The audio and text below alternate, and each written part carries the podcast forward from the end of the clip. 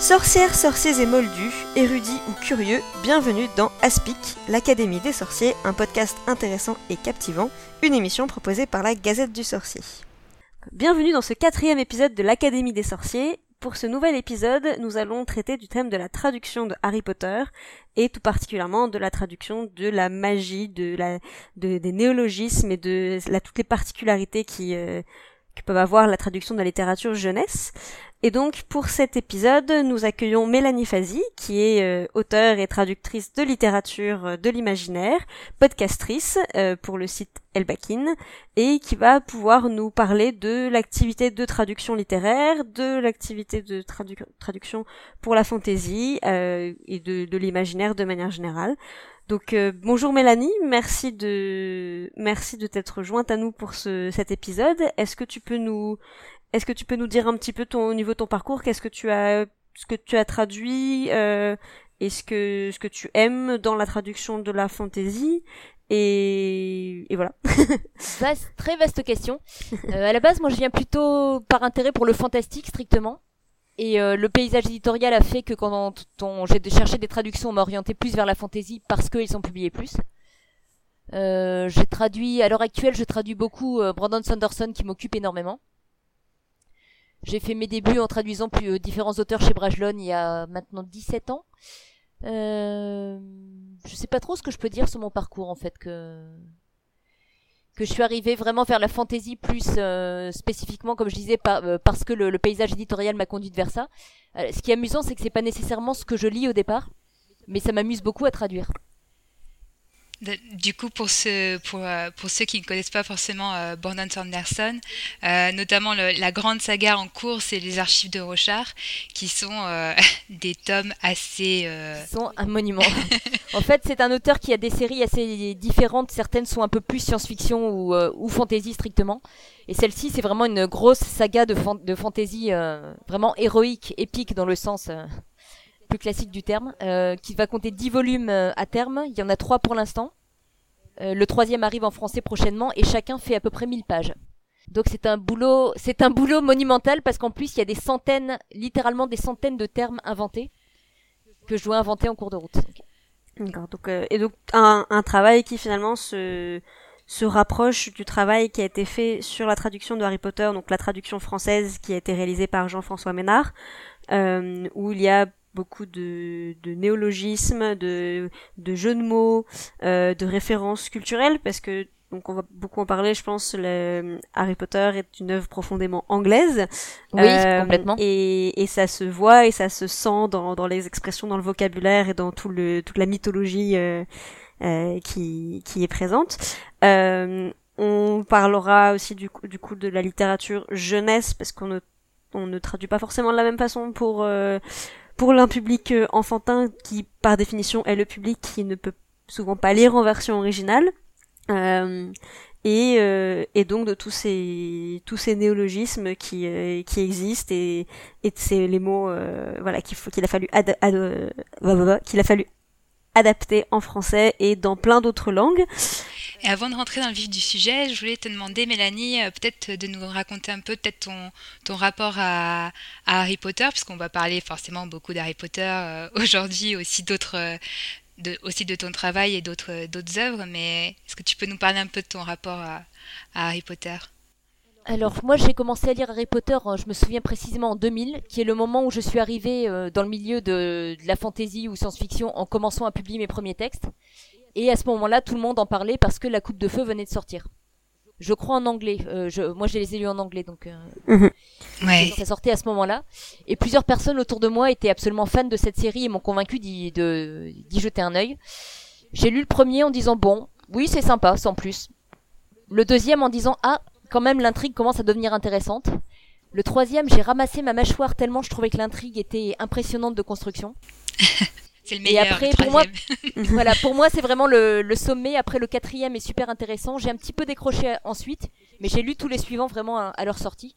Mais pour moi, donc, je suis tombée dans dans la euh, dans la série au moment où la coupe de feu sortait, et je garde un souvenir vraiment ému de du, du prisonnier d'Azkaban en particulier.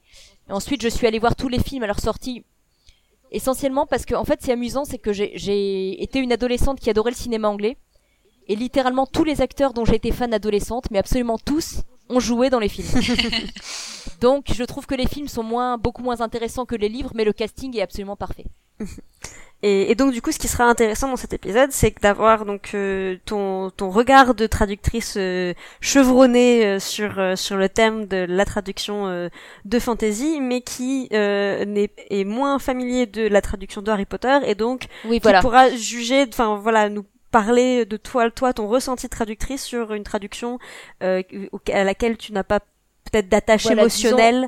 Euh, j'ai été, euh, j'ai été exposé, disons, à certains termes euh, que j'ai entendus et mais mhm. pas forcément le contexte. Je n'ai pas lu le livre lui-même en, en, français. Voilà. Mais du coup, je pense que c'est ça qui sera intéressant.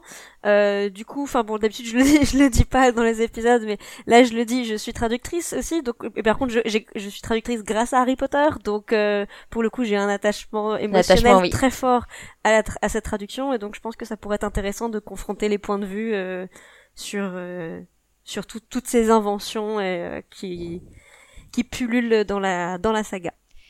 Et moi, pour donner mon petit, euh, ma petite position, donc je ne suis pas traductrice et euh, j'ai lu tous les livres en premier en français. Et parce que voilà, j'étais jeune et assez peu familière. J'ai commencé à lire en VO très très tardivement, bien après, on va dire dans les dernières années là.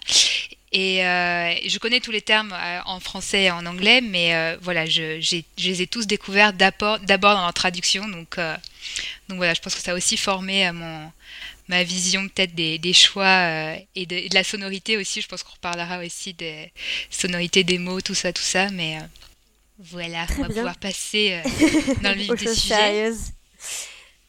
Et peut-être du coup on commence commencer par la, la, thématique euh, avant de commencer avant de parler vraiment des, de la particularité de la fantaisie, par, parler de, la, de du fait de traduire de la littérature jeunesse. Euh, je sais pas, Mélanie, est-ce que tu as eu des, des, expériences? Parce que Brandon Sanderson lui-même il a plusieurs, euh, il, fait du young adulte et puis de la fantaisie plus euh, adulte. Est-ce que tu as aussi traduit de la plus de la littérature plus jeunesse? J'ai traduit pour l'instant uniquement deux fois pour, euh, pour un éditeur jeunesse.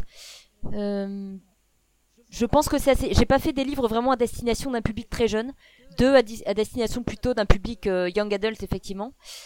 J'ai eu des consignes vraiment sur le, rythme par exemple qui devait être très rapide, mais pas de consignes plus précises que ça. Mais je pense que certains éditeurs, la consigne est vraiment différente selon qu'on traduit pour les adultes ou pour la jeunesse. C'est pas un domaine que je connais extrêmement bien. Et je crois que souvent les traducteurs jeunesse sont plutôt des traducteurs vraiment spécialisés dans ce domaine. Euh, mais du coup, moi, je vais en parler un petit peu euh, parce que donc du coup, donc la traduction jeunesse, souvent, ce qui est particulier, c'est que il y a, enfin, il y a beaucoup de, et surtout dans des cas de récits un peu merveilleux, euh, comme c'est le cas d'Harry Potter, avec Harry Potter, c'est qu'il y a, il va y avoir beaucoup de jeux de mots, etc., qu'il va falloir expliciter. Euh, et là, on est tout à fait dans le cas avec Harry Potter, c'est-à-dire que, par exemple, tous les noms des personnages, etc. Euh, au-delà de, de l'invention, il y a le fait que un lecteur adulte euh, pourra comprendre un, un, jeu de mots, une référence culturelle. Un lecteur enfant n'aura pas toutes ces clés, euh, et donc la littérature jeunesse nécessite souvent de, voilà, de d'ajouter une grille de lecture, de clarifier certains termes et donc de traduire euh, les, les noms les noms propres, d'adapter les jeux de mots, euh, etc. Des fois de simplifier les, les références aussi, de, de, garder une référence du même pays par exemple, mais de transposer avec euh, un exemple plus connu que celui qui est proposé dans la version originale. Euh, je pense que ce qui est important de savoir aussi, c'est que la littérature jeunesse, euh, aujourd'hui, enfin, on vit dans un monde qui est mondialisé, où on a de plus en plus accès euh, aux cultures euh, des, voilà, des pays étrangers, etc. Et donc, on, on peut très vite savoir comment vivent les, vivent les Anglais, comment vivent les Américains, ou, euh, ou, au contraire des cultures encore plus éloignées quand on est européen. Euh, mais ça n'a pas toujours été le cas, et jusqu'à encore dans les années 50-60, il y avait euh, des fois une politique de transposition complète de la littérature jeunesse. Et euh, enfin, je vais mentionner quand même ce cas qui est un peu un cas, un cas d'école, qui est le cas du Club des Cinq. J'y pensais exactement.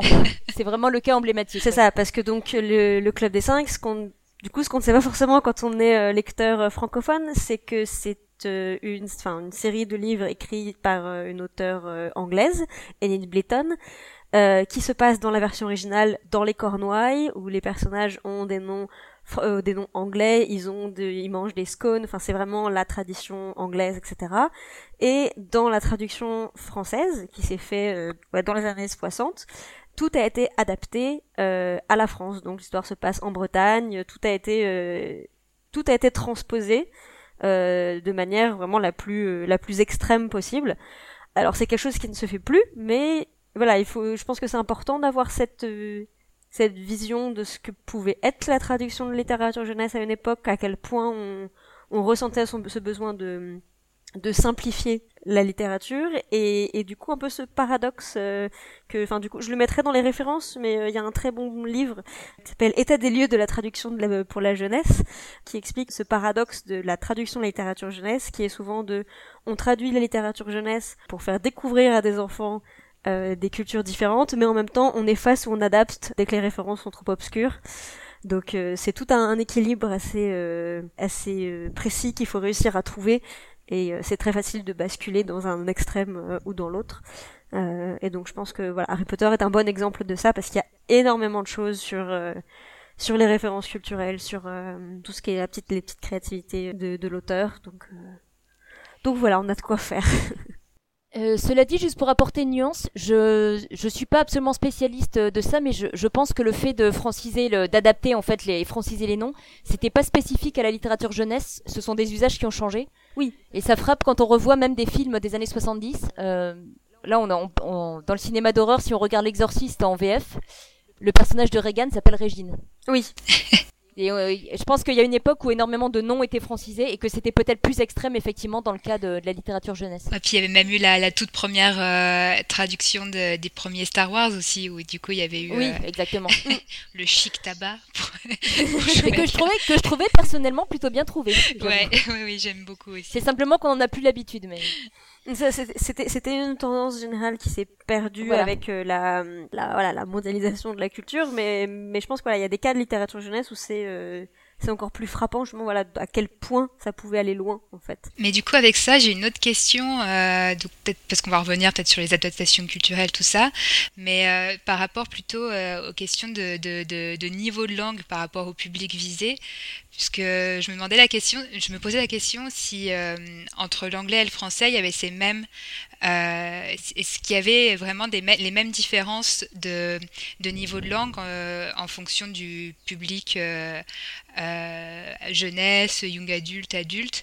Et est-ce que ou en tout cas est-ce qu'on a des mêmes équivalences? Et je me posais du coup la question par rapport à Harry Potter puisque on dit souvent que voilà, c'était une, une, saga qui a évolué en même temps que son lecteur et que, et que même dans la manière dont c'est écrit, euh, on est, c'est un peu plus élaboré dans les derniers, euh, les derniers tomes que les, les, par exemple les deux premiers qui sont assez clairement, même quand on, le lise euh, en français, enfin moi en tout cas quand j'ai lu en français, on, on avait vraiment ce sentiment de d'un ton qui est plus jeunesse.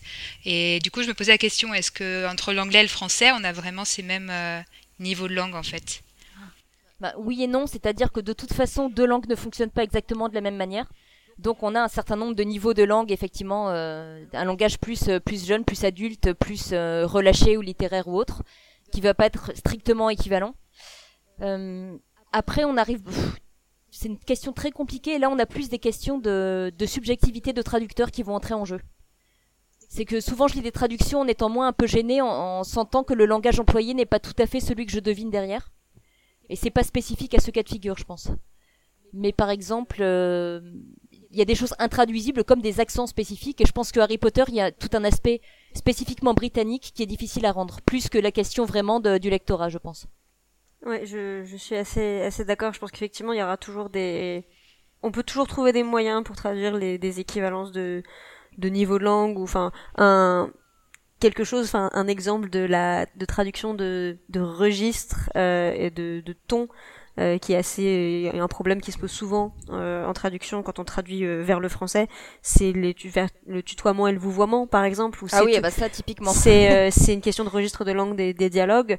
donc voilà, ça c'est une nuance qu'il n'y a qui n'existe pas en anglais en tout cas, qui existe dans d'autres langues, mais donc ça c'est quelque chose qu'on va rajouter comme subtilité, mais du coup c'est on le il faut le sentir il faut il faut tâtonner sur sur voilà en fonction des relations, des, de la dynamique, de, de la hiérarchie potentielle qui puisse qui peut exister. Ça, c'est un des aspects euh, vraiment les plus compliqués de, de la traduction auquel, auquel souvent les lecteurs ne pensent pas. C'est ça, mais, mais je pense qu'il n'y a pas de toute façon, je pense que pour la traduction, il n'y a, jamais vraiment de, de recette euh, magique où euh, ça est, égal à ça. Au contraire, justement, euh, x est égal à une infinité de y qui, qui change en fonction de tous les cas de figure possibles et inimaginables. mais voilà, donc je pense qu'on trouve toujours des, des, choses pour les niveaux de langue. C'est plus qu'effectivement pour les enfants, on va, on va peut-être essayer de si le, le, vocabulaire est peut-être un peu un peu recherché de trouver une façon de l'expliquer. Alors des fois c'est l'expliquer par l'image aussi parce qu'il y a beaucoup de livres pour enfants qui sont illustrés. Euh, donc euh, des fois on peut se permettre d'utiliser un terme un peu compliqué parce qu'en fait on voit ce que c'est et donc euh, et donc l'explication est, est, automatique. Euh, donc ça ça dépend de du, du support en fait de, du type de livre. Est-ce que c'est un livre? Est-ce que c'est un album? Une bande dessinée? C'est il y a beaucoup de choses. Euh. De la catégorie d'âge aussi, puisque j'étais en mm. train de penser que les traductions jeunesse que j'ai faites s'adressaient plus à des adolescents.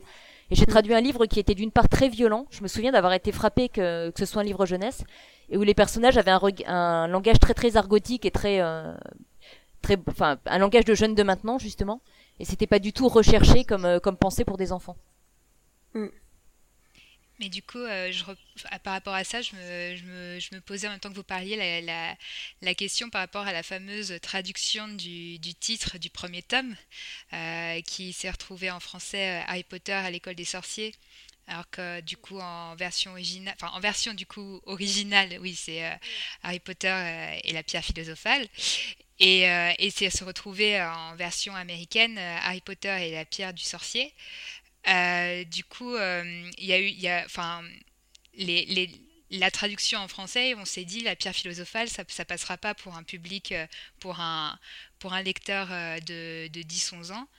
Et alors que, qu'a priori, si c'est passé chez chez Bloomsbury, c'est que c'est que ils se sont dit ça ça ira pour des petits Britanniques d'avoir la pierre philosophale dans, un titre de, livre. Donc, euh, je me. Je sais pas, j'ai pas vraiment de questions par rapport à ça, mais c'est marrant de se dire que euh, n'ont pas eu le même, euh, les mêmes a priori sur leurs lecteurs du même âge, quoi.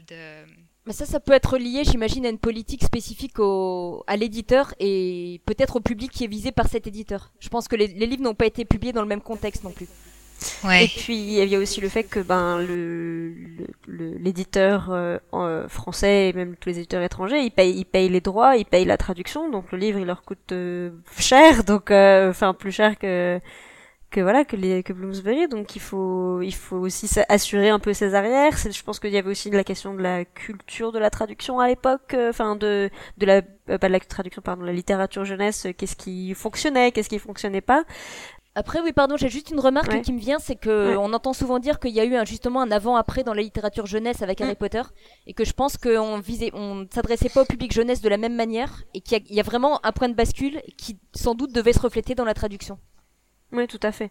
Et euh, mais c'est vrai que, pour, enfin après pour ce changement de titre en particulier, enfin à l'école des sorciers, ça vient de l'édition américaine en fait, où quand ils ont envisagé d'autres titres? Philosopher's Stone, euh, le School of Magic a été envisagé. Et d'ailleurs, il y a un dessin de Marie Grandpré, qui est l'illustratrice américaine, euh, donc sur un des brouillons de sa couverture, on voit que c'est écrit School of Magic. Et donc, euh, a priori, donc c'est ça qui a poussé Gallimard à dire bah tiens en fait ce titre là ça ça marche bien c'est c'est moins voilà c'est moins un gros mot pierre philosophale je pense qu'il s'est fait un peu plus rêver aussi à mon avis. Bon, le côté, le côté école peut-être un peu moins, mais le côté sorcier. Moi, j'entends peut-être plus un côté, euh, et après, c'est vraiment une, mhm. une, idée qui me vient, un côté identification, c'est-à-dire qu'on s'adresse. Là, pour le coup, je vois vraiment un livre jeunesse où on s'adresse au lecteur en lui disant, on va raconter une histoire qui ressemble à ton quotidien, mais qui ne l'est pas mhm. tout à fait. Ça va se passer dans une école, donc ce sont des enfants de ton âge, mais ce sont des sorciers. Alors petite histoire, euh, petite histoire personnelle. Moi, du coup, la première fois où j'ai entendu parler d'Harry Potter, j'avais, je pense, j'avais 9 ans, 9-10 ans. Et, euh, et en fait, euh, quand j'ai vu, parce que voilà, on commençait, on commençait à parler d'Harry Potter, moi j'étais déjà une lectrice, euh, enfin, je lisais déjà pas mal. Et du coup, quand ma mère m'a présenté, oh regarde, Harry Potter à l'école des sorciers, ça a l'air chouette, j'ai dit non, c'est pour les bébés, parce que justement, c'était voilà Harry Potter à l'école des sorciers, avec en plus une couverture un peu, voilà, le dessin était assez Enfin, ouais, ça faisait pas. Et moi, j'ai. Enfin, si j'avais vu Harry Potter et la pierre philosophale, sachant que l'été juste avant, j'étais, j'avais vu un spectacle sur Nicolas Flamel, j'aurais, foncé euh, direct.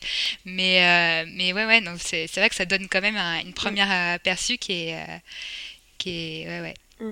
qui Mais après, il y a beaucoup d'autres langues euh, dans lesquelles, enfin, la notion de pierre philosophale n'a pas forcément de traduction, euh, n'a pas une expression aussi exotique, on va dire, que- qu'en français, et qui- où ça veut dire en fait littéralement la pierre magique, la pierre du sorcier. euh, c'est c'est quelque chose qui revient beaucoup dans les langues euh, anglo-saxonnes. Euh, donc, euh, ou, ou parce, mais parce que c'est comme ça qu'on appelle la pierre philosophale en fait. Ouais. Donc c'est donc ça c'est aussi au niveau du du référent que ça voilà qui est qu'on on n'a pas ce, ce mot-là en, voilà en français on a on a le terme qui qui Alors, existe et qui est très en- long et En français, ça a été davantage un choix pour s'adresser à un lectorat particulier. Et c'est Mm. vrai que repensant à la couverture, je, je vois vraiment un livre, euh, en tout cas dans sa première édition, qui s'adresse aux petits. Mm. Et du coup, je pense qu'il s'attendait absolument pas, et personne s'attendait à la tournure que prend la série ensuite, au moment où la traduction a été initiée. Je Et pense que ça a livre- joué sur ouais. certains choix. Un livre qui s'adresse aux petits et en même temps euh, paradoxalement un livre qui était très Oui. long pour euh, par rapport aux livres jeunesse euh, enfin de l'époque c'était euh, plein de gens qui enfin il y a les éditeurs euh, au début ils disaient mais non mais euh, c'est pas possible euh, un, un livre pour enfants ça peut pas être aussi long que ça et Bah, donc c'était un des premiers c'était un des premiers voilà et ça a initié tout euh, tout un mouvement derrière mais et donc voilà il y a c'est sûr que c'est euh, c'est- c'est c'est sûr que Harry Potter a marqué un tournant dans la publication, l'édition et la traduction Et de coup, la, la littérature oui. jeunesse. Mais, Mais je pense, je me faisais la réflexion que si, si la série était traduite maintenant, avec tout ce qu'on sait de ce qu'elle est devenue, je pense que les choix de traduction auraient été très différents. Ah oui, tout à fait, tout à fait. Mais Ouais, mais du coup, en plus, justement, parce que quand on si elle était traduite maintenant, mais est-ce que, enfin, si elle était écrite maintenant, parce que du coup, ce qui est, ce qui est intéressant quand on le relit aujourd'hui, c'est à quel point aussi c'est ancré dans la culture des années 90. Il y a, il y a beaucoup de choses euh, qui, qui crient euh, années 90, euh, et si c'était euh, traduit maintenant, découvert maintenant, en termes de ressenti, ce serait aussi très différent. Euh, le, voilà, par exemple, l'absence d'internet chez les Dursley, ce genre de choses. le, c'est des petites choses, mais qui sans doute euh, auraient créé un décalage. Euh, y aurait- parce que du coup, est-ce qu'il aurait fallu que l'auteur invente un équivalent pour les sorciers Oui, mais hum, mais du coup pour euh, rebondir sur ce que tu disais tout à l'heure Mélanie sur le, les l'argot euh, dans- qui était très difficile à traduire en termes de registre de langue je pense que c'est euh, ça peut faire une bonne passerelle vers euh, tout ce qui est culture britannique euh, pour euh, pour toute toute la traduction puisque c'est un gros un gros pan euh, de de la traduction de Harry Potter et qui est euh, pas toujours accessible euh, à tout le monde donc on peut on peut on peut se lancer là dedans si euh, si vous êtes prête Allons-y. Allons-y. Euh, donc du coup, je pense que quand tu parlais d'argot, je pense que le- l'exemple le, plus intéressant à ce niveau-là, c'est Hagrid, euh, qui en, en anglais a un accent. Oui, il a un euh, accent qui- très très très net à la lecture, oui. C'est ça qui euh, qui se voit et qui ressort. Et et c'est vrai que c'est toujours le problème en, en traduction, c'est-à-dire que traduire un accent régional ben ça ne marche pas puisque logiquement comme on traduit la langue on peut pas traduire les mêmes euh, les inflexions les les éditions les voilà toutes ces choses là qui existent dans une langue mais qui ne peuvent pas être retranscrites dans une autre Euh, et comme Harry Potter est profondément britannique on ne peut pas non plus transposer avec un accent euh, provençal basque breton euh, Et d'ailleurs, comment on écrirait, Bah, ça- euh, comment on écrirait un accent en français? Moi, je sais pas comment on. Cela étant, ça peut tout à fait. C'est une des. Je connais des collègues qui ont déjà fait ça, Mm. transposer un accent par un autre. Après, comment on l'écrit, ça c'est une autre question. Bah, c- des fois, ça, enfin, ça dépend de l'accent, mais ça va être, euh, ça peut être justement sur des, des illusions, sur des élisions, pardon, sur, euh, sur des retirés des négations, sur euh, ce genre de choses. Euh, ça, ça, ça dépend beaucoup de l'accent en fait, euh, de ce, ce qui, ce qui fait sa spécificité. Après, euh, je pense que quelque chose qui reste important, c'est que même si on, on doit l'entendre et le resituer quand on le lit, il faut que ça reste agréable à lire et compréhensible. Donc ça reste toujours très, euh, enfin très léger. Il faut pas que ce soit trop trop oral non plus, euh, au risque d'être euh, d'être désagréable à lire en fait. Après, il y y a, différentes. je dirais que pour traduire un accent, il y a différentes options qui sont possibles. Mhm. Là, comme ça, a priori, j'en vois trois. Soit on, on, décide que, que pour diverses raisons, on ne s'en occupe pas et on retranscrit de manière très neutre. Soit on peut effectivement euh, utiliser un accent existant. Je suis en train de me demander si c'est pas dans Alvin le faiseur de Orson Scott Card où on avait utilisé un accent cajun, par exemple. J'ai entendu mhm. parler d'un exemple où un traducteur avait utilisé l'accent cajun, ou de essayer de trouver un accent qui soit relativement proche ou bien une solution que personnellement j'ai utilisée dans, dans, plusieurs traductions, c'est bricoler un accent à partir de différentes euh, d'emprunts qu'on fait à différentes choses avec des élisions, des, des mots qu'on peut prendre. Euh. Et après, tout peut se débrouiller, oui. Tout dépend aussi de l'importance de cette action dans l'histoire, dans la caractérisation du personnage. Il y a. Ben voilà, si c'est par exemple un effet comique ou si c'est une manière de caractériser, si c'est euh, si c'est censé être compréhensible ou pas. On peut aussi avoir un mhm. personnage qui parle volontairement très bizarrement et du coup, euh, il faut utiliser les moyens qu'on a à notre disposition pour, euh, pour traduire ça. J'avais une fois, je, je fais un, petit pas de côté, mais j'avais une fois à traduire un, un texte avec un lutin qui parlait, mais une langue complètement bizarre et limite incompréhensible. Et l'auteur m'avait dit que c'était de l'argot écossais du XIIe siècle ou un truc comme ça. Et du coup, euh, j'avais réfléchi en disant qu'est-ce qui est important, c'est surtout qu'on sente que le lutin parle un, un langage bizarre, parce qu'à aucun moment le texte ne nous dit de quel langage il s'agit.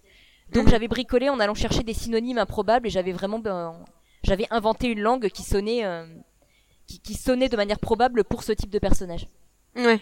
C'est vraiment du cas par cas et à chaque fois, je dirais que la question que je me pose à chaque fois, c'est pas comment rendre l'accent, c'est plutôt quel est l'effet qu'on cherche à produire. Exactement. Oui.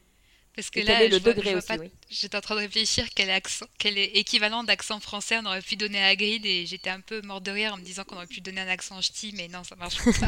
non, voilà. Et, et, et, je pense que voilà, dans le cas de, de Hagrid et d'Harry Potter, on peut l'accent, enfin la culture britannique est tellement présente que ça, ça crée une une fraction beaucoup trop importante euh, et, donc voilà, l'accent n'était pas traduisible euh, tel quel, euh, en tout cas. Mais mais on voilà, on peut dire qu'il y a un, un, un, certain effacement aussi parce que l'accent ça monte. Enfin, en l'occurrence dans le cas d'Agrid, il y a y a un peu un côté euh, euh, personne non éduquée euh, qui se ressent dans son accent quand on le lit en, en version originale. Euh, et et du coup, il y a ce, ce lissage qui se fait en français. Quelque chose qui, qui est perdu, oui. Voilà, sur euh, comme si on voulait pas trop ridiculiser, ridiculiser le personnage en fait, comme s'il fallait qu'il paraisse plus euh, politiquement correct presque euh, que que ce qui peut que ce qui peut être perçu en, en version originale. Alors ce qui est rigolo, c'est que dans La Coupe de Feu, euh, il y a une traduction des accents de Crum et de Fleur, alors qu'en plus Fleur, elle a un ah accent français, et du coup on a une traduction de l'accent français de Fleur euh, en français, quoi. Donc ça c'est assez drôle de enlever le H à Harry, par exemple. Euh, mais nous, c'est comme ça qu'on le prononce, mais, euh, mais visuellement, on comprend. Euh, enfin, au début, d'ailleurs, moi, je pense que la première fois que j'ai lu, j'ai pas tout, tout, à fait compris euh, d'abord pourquoi. Enfin, pourquoi c'était écrit bizarrement quand. Hmm. quand c'était les Français qui parlaient. Est-ce qu'ils ont réussi à traduire Je me souviens. C'est Crum qui n'arrive pas à prononcer Hermione en anglais, si oui. je me souviens bien. Oui. Comment ça a été traduit, ça d'ailleurs? Parce que lui, il dit Hermione en fait, il le euh, prononce tel qu'on le dirait en français à la Hermione, alors que ça se prononce différemment en anglais. C'est ça. Et mais sauf qu'il y a le, oui, et il rajoute des R et il met pas le E final D'accord. aussi. Euh, et donc du coup, il dit Hermione. Ouais, D'accord. Euh, voilà. Mais c'est vrai que en, en, en, anglais, c'est vrai que nous on n'a pas le problème en français, mais c'est Hermione et donc logiquement à prononcer, c'est pas forcément, c'est pas du tout un prénom courant et donc euh, pour les petits anglais, c'est c'est pas forcément une une évidence. Mais d'ailleurs, euh, j'ai appris qu'il y avait pas mal de lecteurs anglophones qui euh, qui savaient pas du tout comment prononcer euh, Hermione d'ailleurs, enfin Hermione, et qui le prononçaient à la française d'ailleurs. oui, et justement, la, prononciation Hermione a été assez courante avant les films chez les lecteurs. et, et c'est justement pour ça, enfin c'est ce que J.K. Rowling avait expliqué sur son site internet, c'est que cette scène dans la coupe de feu sur la prononciation de Crum, c'était un mm. petit truc qu'elle avait glissé parce qu'on lui, on lui demandait tout le temps, mais comment vous prononcez le nom d'Hermione? Et donc c'était un moyen de d'expliquer. Bah, comme ça, tout le monde a retenu, c'est très voilà. euh, Ouais. Mais du coup, enfin voilà, c'est, voilà, bon, là on reviendra peut-être après sur la question des prénoms, mais à l'inverse, voilà, il y a des prénoms qui n'ont pas été traduits. Euh, moi, je pense à Ron. Euh, alors, petit disclaimer euh, avant la petite confession, j'ai lu Harry Potter quand j'avais 7 ans et euh, et pour moi, bah Ron, c'était Ron. Euh, et je pense que je n'étais pas la seule parce que voilà, pour même si c'est pas un prénom qui, enfin, qui n'aurait pas de sens de, de, traduire en français parce que c'est déjà il est trop important pour l'histoire euh, et et il n'y a pas de il a pas de double sens il y a pas de il y a, y a pas de vraie difficulté mais euh, mais c'est plus vraiment voilà culturellement euh, un, un, français ne connaît pas un, petit français ne connaîtra pas le prénom. Et donc euh, et donc le prononcera forcément très mal. Mais là tant que ça pose pas de problème de sens c'est pas gênant dans la traduction, c'est plus voilà quand il y a un quand y a une référence, quand il y a quelque chose où tout de suite c'est c'est plus important de rajouter euh, de rajouter quelque chose qui qui fait comprendre, qui aide euh, à la prononciation ou la, la compréhension. Euh, mais du coup, on parlait de d'école tout à l'heure sur le titre.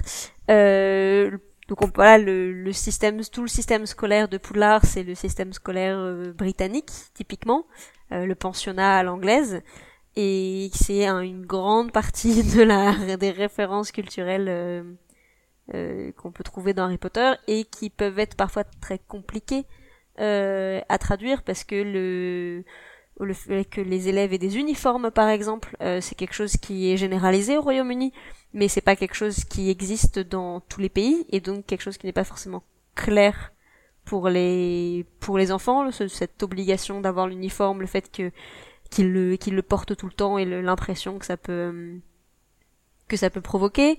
Le, les systèmes de maison et le ou les préfets aussi c'est quelque chose qui est assez typique. Et et qui et qui ne sont pas du tout euh, mondialisés. Et donc il y a des il y a des cas avec des traducteurs qui ont explicité par exemple ce que c'était qu'un préfet. Euh, en français c'est pas le cas. Euh, c'est juste euh, on, on, on, dit que on dit que c'est un préfet et puis plus loin il dit bah voilà je je suis là pour encadrer je crois que c'est Ron qui explique ça à Harry. Mais par exemple dans la traduction tchèque il y a il y a une petite note de bas de page qui explique ce que c'est qu'un préfet mais par contre, il l'a pas expliqué pour d'autres aspects de la culture euh, qui sont euh, qui restent complètement euh, flous et et alors qu'ils sont pas plus compréhensibles que ça pour pour les lecteurs tchèques. Donc donc voilà, ça c'est c'est quand même une grosse partie de de, de la traduction et l'adaptation. Je dirais que la question aussi de savoir dans quelle mesure c'est nécessaire pour la compréhension ou pas. Mm-hmm. J'ai souvenir d'avoir lu d'autres d'autres textes jeunesse étant plus jeune en comprenant pas du tout des détails que j'ai compris une fois devenu adulte et ça gênait pas euh, la compréhension en soi. Pour moi, c'est pas, enfin, le traducteur est pas forcément là pour expliciter, sauf si vraiment ça gêne le récit, il me semble. Ouais. c'est marrant, j'ai un, exemple qui me revient, c'est en lisant Le Poney Rouge de Steinbeck, il me semble, où le petit garçon au début mange au petit déjeuner des crêpes et des œufs. Donc maintenant, je vois tout à fait les œufs brouillés, les pancakes. Mais je me souviens avoir été limite euh, horrifiée en lisant ça en étant gamine en disant mais c'est quoi cette idée de manger des j'arrivais pas à visualiser ça au Et c'est ça m'a pas gêné dans la lecture mais c'est une image qui m'a qui m'est restée quand même. Et c'est vrai que ça c'est quelque chose qu'on a aussi dans Harry Potter. Enfin toutes ces descriptions de banquets, il y a énormément de, de plats qui sont des plats typiquement anglais. Enfin le petit déjeuner effectivement bah, on a les œufs brouillés, les saucisses, toutes ces choses-là qui sont qui font partie du euh, du English breakfast euh, voilà de pure tradition mais euh, mais qui se correspondent pas forcément à un, un petit déjeuner classique euh, ailleurs euh, en Europe ou ailleurs dans le monde. Et et du coup bah ça ça crée un, un décalage entre le lecteur et le et, et le personnage qu'il suit. Et, et, du coup je pense qu'il y a aussi toute cette question de à quel point à quel point le lecteur qui a, qui a peut-être 9-10 ans est censé s'identifier parfaitement au personnage et donc vivre exactement les mêmes choses, ou au contraire, il peut avoir des choses qui qui comprend pas, mais euh, mais du coup en, gardant la culture euh, au maximum telle qu'elle a été euh, créée par l'auteur. Parce que ça participe vraiment de l'ambiance, ou sinon on tombe dans le cas Club des cinq effectivement où on adapte mhm. tout. Parce qu'il me mhm. semble, la particularité de Harry Potter, c'est vraiment ce côté totalement british que moi je retrouve pas dans les films, notamment. Mm. Et euh, je trouve que ça peut être fascinant aussi pour, pour un lecteur même très jeune justement de découvrir une culture à travers ce genre de détails, mais sans le perdre. C'est vrai que ça pose la question. Ouais.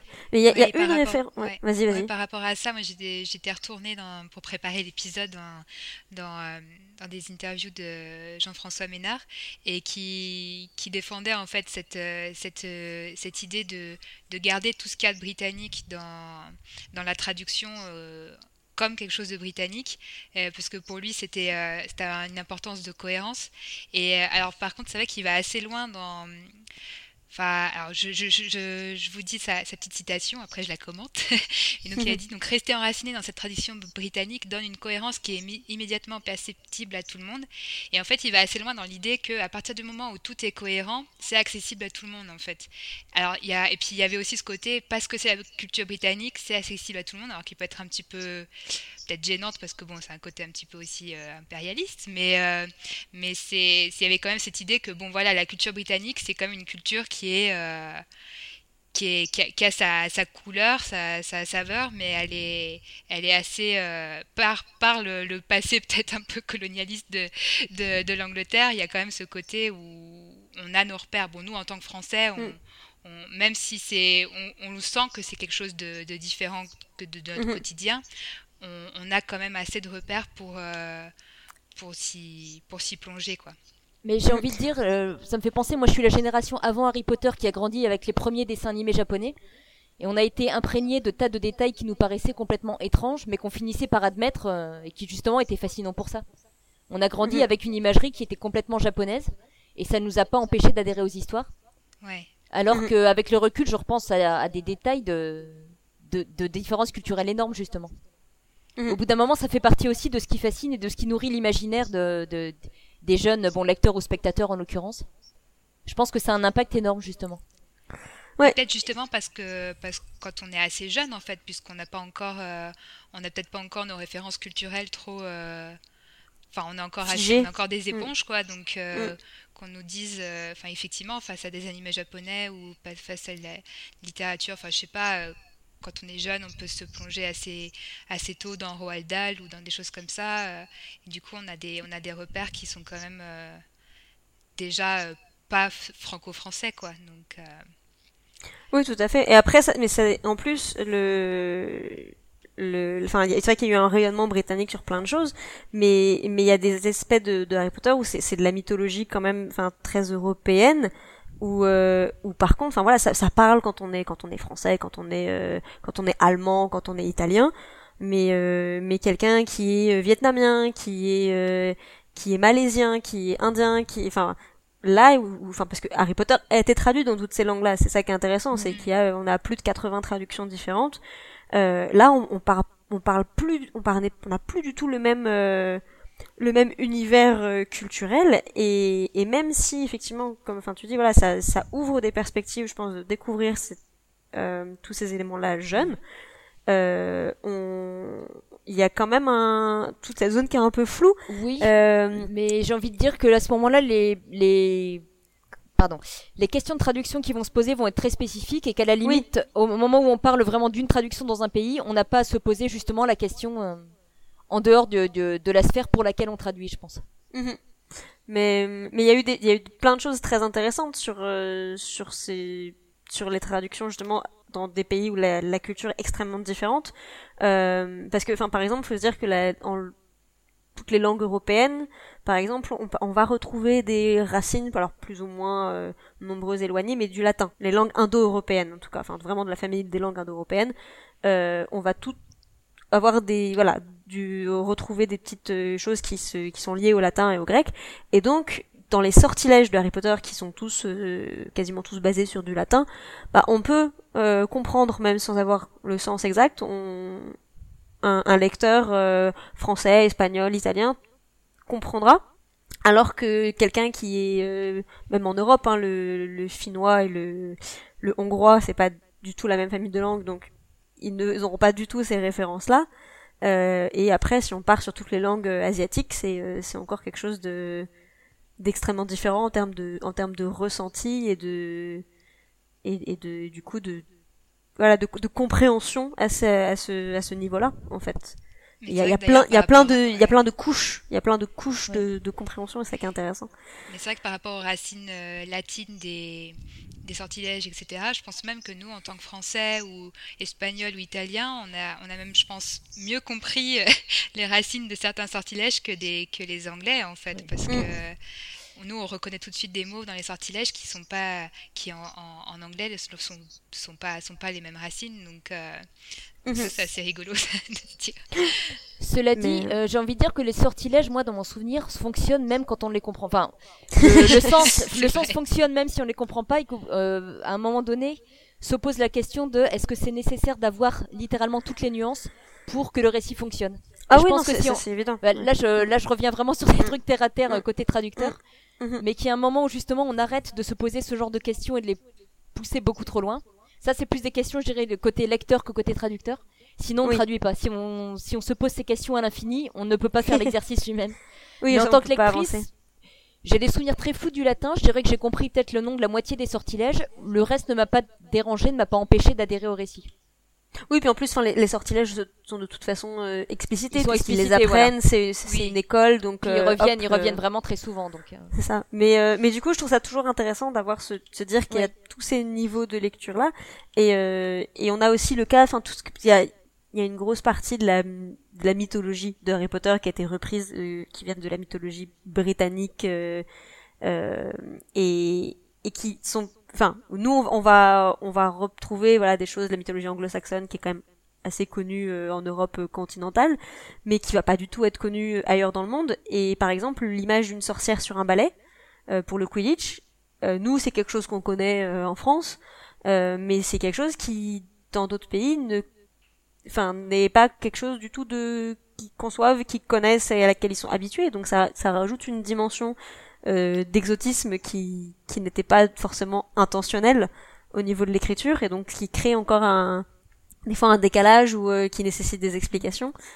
Et il y a le cas où dans certaines justement dans certaines langues où euh, où tous les termes qui ont été où il n'y avait pas les références culturelles et donc où le vocabulaire était en fait inexistant euh, pour les loups-garous, ce genre de choses. Enfin, c'est quelque chose qui n'existe pas dans certaines cultures, cette, cette conception-là.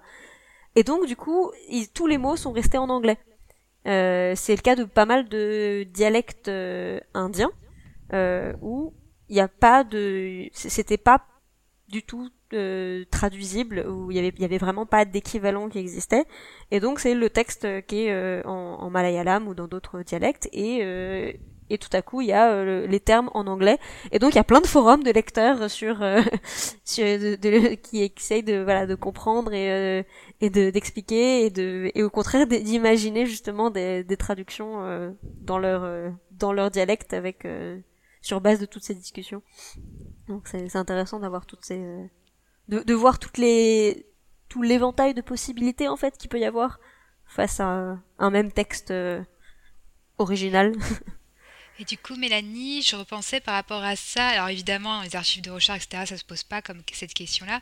Mais par contre, je me pensais, par exemple, je crois que c'est dans euh, Cœur d'acier, donc qui est une autre euh, saga de, de, de cette personne, qui là pour le coup est ancrée dans un contexte. Alors, c'est pas le contexte actuel des États-Unis, mais il y a quand même. Euh, c'est le futur des États-Unis, oui. Voilà, mais du coup, il y a des références américaines, je pense. Ben voilà, mais oui, pardon. Non, mais du coup, je me demandais si tu t'étais si tu t'étais euh, trouvé confronté à des cas de, de références vraiment typiquement américaines où tu t'es dit ça va pas passer en, en français ou. Euh... Euh, pas forcément dans cette. Euh, je suis en train de réfléchir si je l'ai eu là. Non, j'ai plutôt eu la question de choisir de traduire les noms ou pas, mais qui se pose aussi dans des sagas de fantasy. Mais là, c'était plutôt des questions de traduire est-ce qu'on traduit les noms des personnages ou non? Est-ce qu'ils sont censés... Euh, comment je peux dire ça? Si je traduis quelque chose qui se passe dans un monde où le, les États-Unis existent, où la langue anglaise existe, je, se pose la question de laisser les noms en anglais ou pas. Si je suis dans un hmm. univers entièrement inventé, est-ce que j'ai réellement des raisons que des mots en anglais apparaissent dans le texte? J'ai souvent des questions comme ça et parfois je les laisse.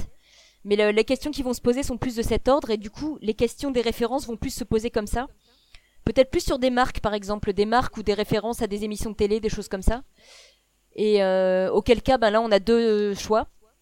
soit on met, soit on explicite dans le texte ou par une note de bas de page, ou soit on remplace par une, une référence qui sera plus connue de, du public ciblé. J'ai pas de, d'exemples culturels qui me viennent, c'est plus ça, des émissions de télé, des choses comme ça. Euh... Dans Recherche, ça peut se poser aussi, mais différemment. Ah oui, je sèche en fait sur la question de. J'ai pas tellement de trucs mythologiques ou autres, j'ai pas eu à le faire. C'est vraiment plus des références culturelles. Et typiquement là, ça se passe dans une ville qui est Chicago du futur, et donc si j'ai un, euh, un nom de lieu, une adresse ou autre, par exemple, dans une ville de fantaisie imaginaire, je vais traduire le nom des rues. Si je suis dans une ville existante, je ne vais pas le faire si l'endroit existe. Hmm. C'est plus la question de référence, et là, dans Cœur d'acier, typiquement, je suis dans un pays qui existe dans, dans le monde de mon lecteur. Et donc les questions ne sont pas les mêmes que si je suis dans un univers qui est vraiment inventé de toutes pièces et où, il faudra traduire vraiment toutes les nuances. D'ailleurs, par rapport à cette idée de retrouver des, mots en anglais dans un, univers de fantasy totalement euh, autre, c'est vrai que c'est assez perturbant. Et là, en fait, j'y pense parce que je viens de commencer une nouvelle, euh, une, nouvelle, enfin un nouveau, nouvelle saga de fantasy, enfin que j'avais pas lu. Et euh, où pareil c'est vraiment un monde complètement inventé. Et donc c'est, je, lis la traduction française. Et tout de suite il y a plein de mots euh, non traduits. Enfin, je comprends que c'était à l'origine en anglais et qui sont pas traduits et du coup il y a plein de termes anglais et je suis vraiment un peu, un peu, euh, c'est un peu, ça me rebute en fait là dans les premières pages de me dire je suis dans un univers de fantasy mais mm. tout est en anglais, ça fait vraiment bizarre quoi. Mais parfois on a des noms qu'on choisit de conserver ou pas et qui sont dans, dans recherche justement j'ai des cas de figure où je n'arrive pas à décider si un nom est un patronyme ou un surnom. Alors des fois je pose la question à l'assistant de l'auteur en l'occurrence. Parfois on a des noms qui simplement ont une sonorité anglo-saxonne et du coup ça va être un peu étrange à la lecture. Et parfois on va traduire, parfois non. Enfin c'est vraiment du cas de figure pour le cas. Il n'y a pas une pas de Une, grande, je dirais qu'il n'y a pas une grande philosophie en traduction. Il y a toujours du cas par cas. Par contre, la grosse question que je me pose par rapport à ça, c'est est-ce que je suis dans un univers où le référent euh, anglais américain existe ou pas? Ça, pour moi, c'est une question qui change complètement l'angle de traduction. D'accord, ouais, je vois. Mais c'est vrai que par rapport à ces traductions, euh, là, je sais pas, on peut prendre l'exemple dans Harry Potter de la traduction de Hogwarts en Poudlard, et je me souviens de dans la, justement la fameuse interview là, dans laquelle je suis retournée de Jean-François Ménard où il, explique sa traduction de Poudlard, et euh, donc voilà, par rapport au sens de Hogwarts, euh, de, et du coup il a on va peut-être juste, juste, rappeler que Hogwarts, du coup, littéralement, c'est Hog, c'est Hog, c'est le sanglier, et Wart, c'est une verrue, en fait. C'est ça. Littéralement. Et il a cherché. C'est très. On mettra les liens. Des... En fait, c'était toute mm. une série de, de vidéos qu'a fait euh, Gallimard pour. Euh, euh, je pense que C'était les 15 ans. C'est les 15 ans de Harry Potter. Et, et, du coup, ils sont, c'est vraiment, c'est très très chouette. Et, et, quand il, quand il explique, d'ailleurs, du coup, il explique comment il a cherché Pou, enfin pour enfin verrue de lard, enfin verrue de cochon, ça ça marchait pas. Du coup, euh, il arrivait à au pou et au, et lard, mais en fait, au final, il s'en est ce qu'il n'avait pas forcément euh, anticipé, mais qu'il était très content, c'est que le mot poudlard, euh, il y en a, il y a des, lecteurs qui lui ont demandé, mais est-ce que ça se prononce pas poudlard comme en anglais, et du coup il se dit ah bah du coup ça peut avoir une sonorité anglaise, donc tant mieux, ça marche encore mieux, mais il y, a beaucoup, il y a beaucoup des choix de sonorité qui guident, le, qui guident justement le choix des noms autant que de sens en fait. Mm. C'est vrai que souvent quand, quand je vois des discussions sur des points de détail de comment un mot est devenu un autre, je trouve que les gens focalisent énormément sur le sens strictement et oublient qu'il y a ce, ce, enfin, ce détail, cet aspect derrière qui est la sonorité qui parfois est aussi important. C'est l'équilibre parfait euh, entre le. Il faut trouver l'équilibre et pas et qu'on oublie aussi que parfois le, le, traducteur est très inspiré et trouve un mot tout de suite qui colle. Et parfois, ça veut pas, et il faut quand même bricoler quelque chose. Mm. Mais parce qu'en plus, il y a, y a, parfois justement l'auteur va choisir un, un, mot pas pour son sens, mais bah, parce qu'il sonne bien. C'est ce qui compte, c'est la musique et du coup, enfin, voilà, c'est du coup trouver le jauger à chaque fois qu'est-ce qui est le plus important, le sens ou la musique. Je suis contente d'entendre dire ça parce qu'un des points justement qui, qui m'agace souvent quand les gens parlent de, enfin, de traduction ou de livre, c'est qu'on a tendance à sacraliser l'idée. On, on voit l'auteur comme vraiment le démiurge qui a réfléchi à absolument chaque détail, chaque symbolique de tout. Et pour le coup, enfin, écrivant moi-même euh, en parlait de la traduction, je sais parfaitement que des fois ça nous tombe dessus, on ne sait pas pourquoi. Alors des fois, il y a une symbolique qui va être là, mais parce que inconsciemment, le mot a résonné parce qu'il y a quelque chose derrière. Mais j'aime pas du tout cette idée de l'auteur comme, enfin, cette, cette idée de si l'auteur a utilisé ce mot-là, forcément il a réfléchi. Il a pensé c'est à pas tout, ouais. toujours vrai. Parfois, c'est et c'est quelque chose qu'on apprend à faire en traduction, c'est à sentir quand il y a un sens qui prime ou quand dans certains passages c'est vraiment l'impact. Et du coup, l'impact et la sonorité qui est plus, le plus important. Ouais, c'est vrai qu'en plus, euh, avec, enfin, les fans d'Harry Potter ont été un peu encouragés par, euh, à chercher le sens derrière tous les mots, etc. Parce que J.K. Rowling a quand même fait pas mal de recherches derrière les étymologies de tous les, de pas mal de noms qu'elle a choisis. Donc du coup, euh, vu qu'on le savait pour certains termes, on l'a cherché dans tous les termes, dans tous les, le moindre nom propre, on a cherché sa, sa symbolique et tout. Mais c'est vrai que des fois, c'est pas, c'est voilà, pourquoi. Enfin dans les prénoms notamment euh, pourquoi euh, pourquoi euh, ombrage et, Jane c'est juste voilà il y a pas de y a pas de symbolique derrière Jane quoi c'est juste Ombrage, en plus, j'ai envie de dire, je me souviens que quelqu'un avait critiqué le livre au moment, où c'était sorti pour plein de raisons et s'était arrêté sur Ombrage en disant le, la symbolique est trop évidente. Alors qu'en anglais, Umbridge, moi, ça me, me donne pas du tout la même idée que Ombrage. Ombrage, cette idée de noirceur, etc., je l'entends pas du tout dans le nom anglais personnellement. D'accord ah ouais, je- Enfin, en tout cas, peut-être c'est vraiment subjectif et si ça se trouve, je me trompe complètement, mais euh, je, dans Umbridge, je vois pas du tout la notion d'ombre. Après, c'est, je pense que c'est plus une sonorité. Ça m'est déjà arrivé de le faire en traduction, de transposer plutôt une sonorité euh, proche dans, dans la langue d'arrivée, plutôt que de traduire un sens. Et là, c'est plutôt ça que j'entends. On a cherché un sens qui est un- une sonorité qui était proche. Mais en plus, enfin, ce qui me semble que Ombrage, en l'occurrence, c'était euh, Ménard l'avait trouvé suite à une faute de frappe dans un journal euh, anglais en fait qui avait écrit Umbrage. Euh, et du coup, c'est ça qui lui avait donné l'idée. Mais, mais c'est vrai que oui, par rapport à ce que tu disais, Marjolaine, sur les, hum, sur la façon dont les fans disséquaient les noms, c'est qu'en plus, il y avait cette idée de les noms pouvaient donner des indices euh, Oui. sur la suite. Et, euh, et c'est vrai que Ah coup, oui, il y avait toute cette, euh, cette notion de à quel point, euh, à quel point tout est écrit dans les noms, euh, dans les, dans les, me- dans les petites références. J'ai l'impression des fois que Rowling est assez douée pour ça et pour. ce qui me frappe, c'est que je la trouve très douée pour, m'a-t-il semblé, improviser sur des détails qui étaient là au départ et rebondir dessus. Mm. Et très souvent, des gens vont dire Ah, regardez tel aspect qui est dans le cinquième livre, regardez, il était déjà présent dans un recoin du premier, donc c'est réfléchi. Alors que je, je, la sens plutôt comme quelqu'un qui a, un- qui a un génie de l'improvisation plutôt. Ou de, de la réutilisation de choses qui étaient là. Mm. Et j'ai plutôt l'impression qu'elle extrapole au fur et à mesure. Et du, mais du coup, elle est très douée pour donner cette impression que de tout savoir.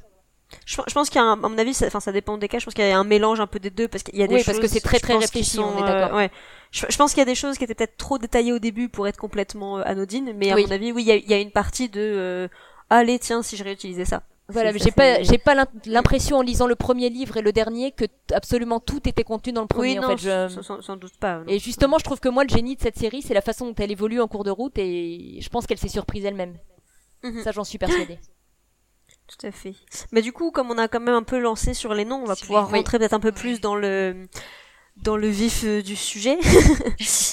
Euh, bah du coup, donc on a un peu parlé de, de Hogwarts. Euh, Hogwarts, c'est quand même un des noms qui est le moins souvent traduit. Il y a beaucoup de pays où c'est Ouais. resté Hogwarts. Euh, mais du coup, à nouveau, on perd une partie du, du sens. Euh, mais parce mais là, du coup, je me, je suis désolée, j'interromps, Ouais, mais je non, me- bah, vas-y, vas-y. c'est typiquement un des mots où, euh, enfin, moi, je suis très attachée au mot en anglais, moins convaincue Mhm. par la trouvaille, même si je trouve que c'est très bien, euh, enfin, c'est c'est Mhm. très astucieux. Est-ce que dans ce cas de figure, c'est important que le sens y soit? Est-ce que pour un lecteur anglais, le sens a vraiment un, un- beaucoup plus d'importance que la sonorité Et je trouve qu'on perd le côté british du coup? Euh, bah, enfin, effectivement, enfin, c'est pas forcément le sens qui est important, mais mais je trouve que Hogwarts c'est très difficile à lire, à prononcer Ouais. pour un lecteur euh, jeune, et enfin voilà, on saurait pas forcément comment le prononcer, et je trouve que Poudlard, on retrouve bien ses sonorités en fait.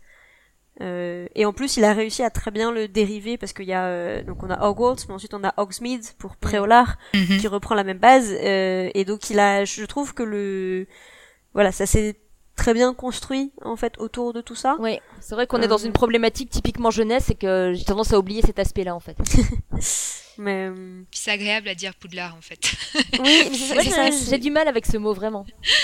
Ah ouais, moi je suis, moi, pour le coup, j'ai plus de mal à dire Hogwarts parce que je, je- à chaque fois, j'ai l'impression en le disant que mon accent français euh, se sent euh, encore plus que le lard, quoi.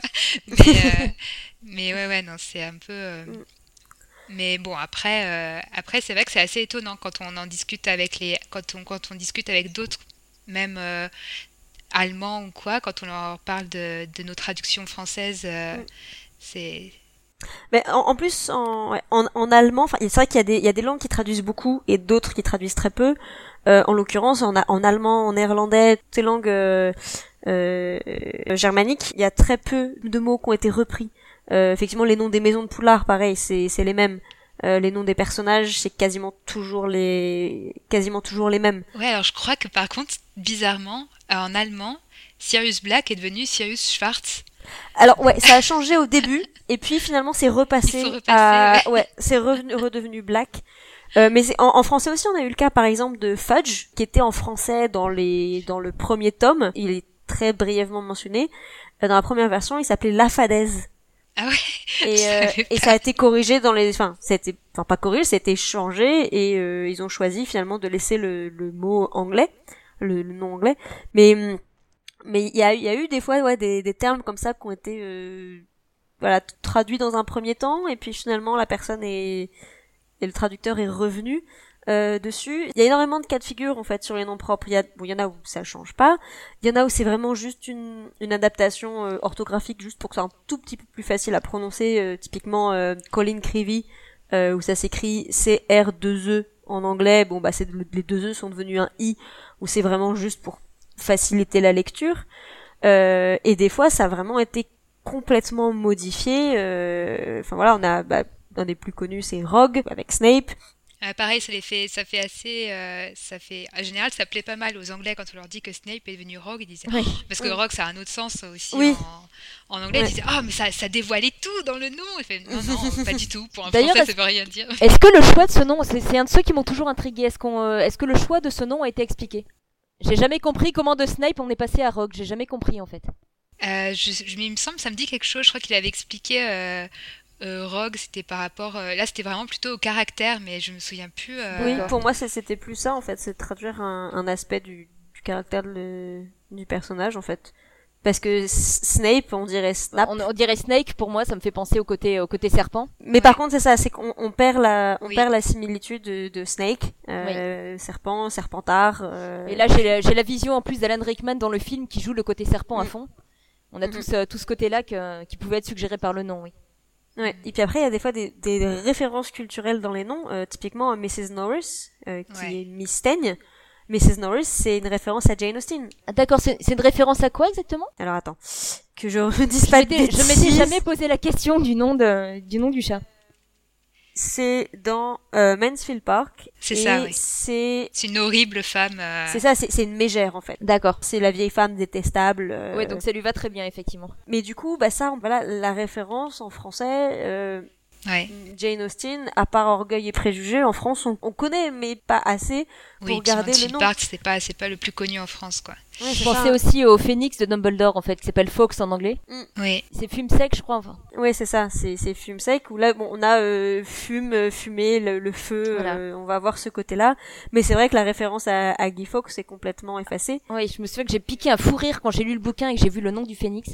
Mais effectivement, c'est assez pointu et pour la littérature jeunesse, c'était un peu limite. Ouais. Oui, je pense que les, les Anglais pour eux ça parle tout de suite. Et d'ailleurs justement au tout début du tome 1, Oui. euh, il y a une une mention des, des feux de joie, euh, Ouais, de des, de- Ah, d'accord. voilà, de avec euh, Guy Fawkes. Au tout début, c'est vraiment la- quand les Dursley euh, écoutent la météo la nuit où Harry est déposé devant chez eux. Et euh, il y a euh, voilà, c'est sans doute des euh, ils disent qu'ils ont, vu des des pluies d'étoiles filantes, qui donc c'était sans doute que des feux de joie, mais c'est pas encore la saison. D'accord, oui. Ouais, parce qu'en anglais, c'est, c'est, ils sont un peu en avance. Effectivement, au niveau du Mhm. timing, ils ont à trois jours d'avance sur la date euh, des Mhm. bonfires pour euh, Guy Fawkes. Et en français, en français, c'est, c'est pas la saison parce que les feux de joie, c'est en juin, quoi. Donc, euh, alors qu'on est en octobre, donc c'est, ça, ça marchait, quoi. Mais ça reste enfin ça reste pas hyper clair. Oui. Mais c'est pas le même sens. On- les feux Ouais. de joie en France et les feux de joie euh, en Angleterre, on parle pas de la même chose, quoi.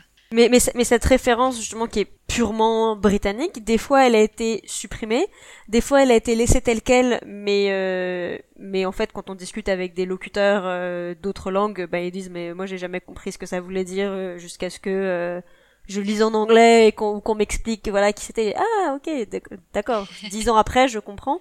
Mais euh, mais ça c'est enfin après c'est tellement anecdotique à nouveau que je comprends qu'on puisse pas se casser la tête pendant pendant dix ans sur euh, comment on va traduire cette référence à Guy Fawkes, mais mais c'est typiquement le genre de petite référence qui passe, qui est glissée comme ça, l'air de rien, mais qui qui ancre vraiment l'histoire dans dans la culture britannique et, et, qui peut être très très embêtante sur la traduction. Et du coup, doit, doit être dans les autres noms aussi de assez connus qui ont été changés, parce qu'on a parlé de Poudlard, les maisons Bon, il y en a où c'est assez évident. Slytherin, Serpentard, on, on, le, on le sent. Gryffindor, bon, c'est quasiment transparent. Quasiment identique, oui. Et voilà, c'est vraiment ouais, quasiment que de l'orthographe. Ravenclaw, c'est un petit peu plus compliqué, mais bon. Oui, sauf que ça fait plus. Ouais, mais Ravenclaw qui transforme en cerf Transforme un corbeau en aigle, oui.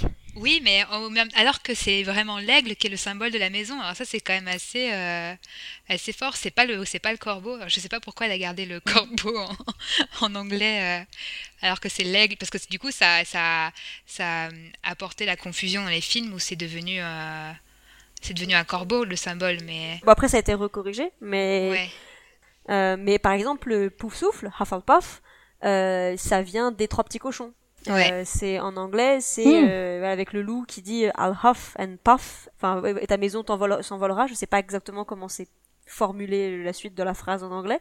Euh, et donc c'est c'est une référence à ça qui est, enfin, euh, même si on connaît les trois petits cochons, euh, voilà, c'est c'est pas forcément visible là comme ça tout de suite compréhensible. Je pense ni pour un anglais ni pour un français. Et donc là, c'est vraiment un jeu sur l'allitération, sur la, sur le sens. on a soufflé, qui reprend la petite histoire, et euh, et ensuite euh, le, le pouf pour euh, voilà pour la sonorité. Mais mais ça reste quelque chose qui est complètement inventé, contrairement à voilà contrairement au, griffon qui qui quelque chose qui existe, etc. quoi. Alors on nous dit dans l'oreillette que pour que pour Ravenclaw en fait c'est c'est les cerfs noirs c'est une référence cerf noir ah. qui, est, euh, qui est un aigle, euh, aigle au cerf noir euh, qui est devenu cerf d'aigle. apparemment, il y a toute une, une, logique apparemment dans le choix. Oui, parce que oui, c'est vrai que Raven, ça peut aussi désigner la. Bah, Raven, vraiment le premier sens auquel on pense, c'est corbeau, effectivement. Oui, mais mais en fait, c'est vrai que ça, peut aussi être la, la couleur. ouais. D'accord, j'ai jamais, j'avoue, j'ai jamais entendu Raven utiliser autre pour autre chose que désigner un corbeau. Là, ça me ça me pose une colle, du coup. Euh... Mais, mais oui, du coup, il y a, voilà, y a, et, ça, dans plein de langues, les, les maisons, elles ont très peu été euh, adaptées.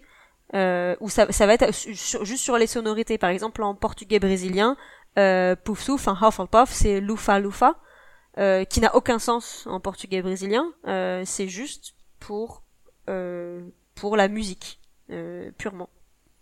Euh, donc c'est voilà, c'est tout un un équilibre un, équilibre à trouver euh, à chaque fois.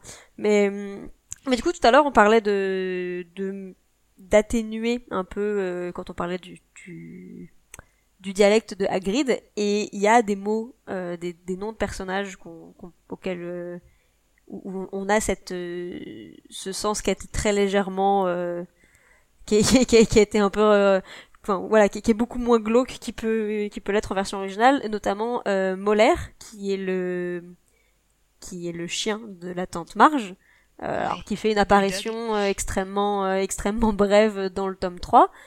et en anglais, c'est Ripper. ah oui, et effectivement. Et, c'est beaucoup plus violent.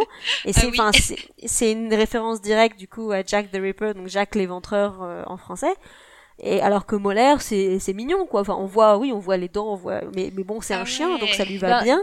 soit Jack the Ripper, soit l'idée qui, qui déchiquette avec ses crocs. Je vois vraiment cette idée avant. Mais, donc effectivement, la molaire, c'est pas c'est pas la dent pour ça, non. Ça, mais je, je, pense que ça, enfin, ça, ça fonctionne quand même parce que bon, de toute façon, voilà, à nouveau, c'est tellement anecdotique que que on, on comprend qu'il n'y a pas forcément euh, qu'on puisse pas forcément y passer des heures, mais... Et puis molaire, ça fait penser un peu à molos, donc du coup, euh, je sais pas. Oui. Mais bon, c'est vrai que c'est quand même beaucoup plus gentil que, que mhm. Reaper. ouais, voilà, on, on, on, est beaucoup plus... Euh, on, est beaucoup plus doux et beaucoup plus, beaucoup moins violent euh, dans la version, dans la version française. Et il y, y, a vraiment des fois ouais, des, des noms qui ont rajouté aussi un sens qui n'existait pas. Euh, par exemple, c'est euh, pour... Euh, alors, tout à l'heure, on parlait de la traduction allemande, où il y a très peu de choses sont traduites. La plupart des, no des, des mots sont, sont transparents. Euh, enfin, sont les, sont pas transparents, sont les mêmes que la version originale. Mais par exemple, pour Rita Skeeter, alors je m'excuse d'avance pour ma prononciation parce que je ne fais pas d'allemand, je n'ai aucune idée de comment prononcer ça correctement en allemand, mais c'est Rita Kim Korn, euh, mais qui veut pas forcément, enfin qui veut rien dire euh, pris euh, pris globalement, mais c'est euh, c'est en fait si on les divise en deux, Kim et Korn, c'est les deux parts d'un d'un viseur pour un pistolet. Et donc ah. c'est l'idée que euh, que Rita Skeeter, elle regarde les gens à travers euh, à travers son viseur et qu'elle est toujours prête à, à tirer sur quelqu'un, à ruiner la réputation de quelqu'un. Euh, ce que je trouve assez bien trouvé parce que voilà, enfin, on n'a pas euh, pour le coup en français par exemple, c'est pas du tout un un, un nom de famille qui a été traduit. Il n'y a pas de mm.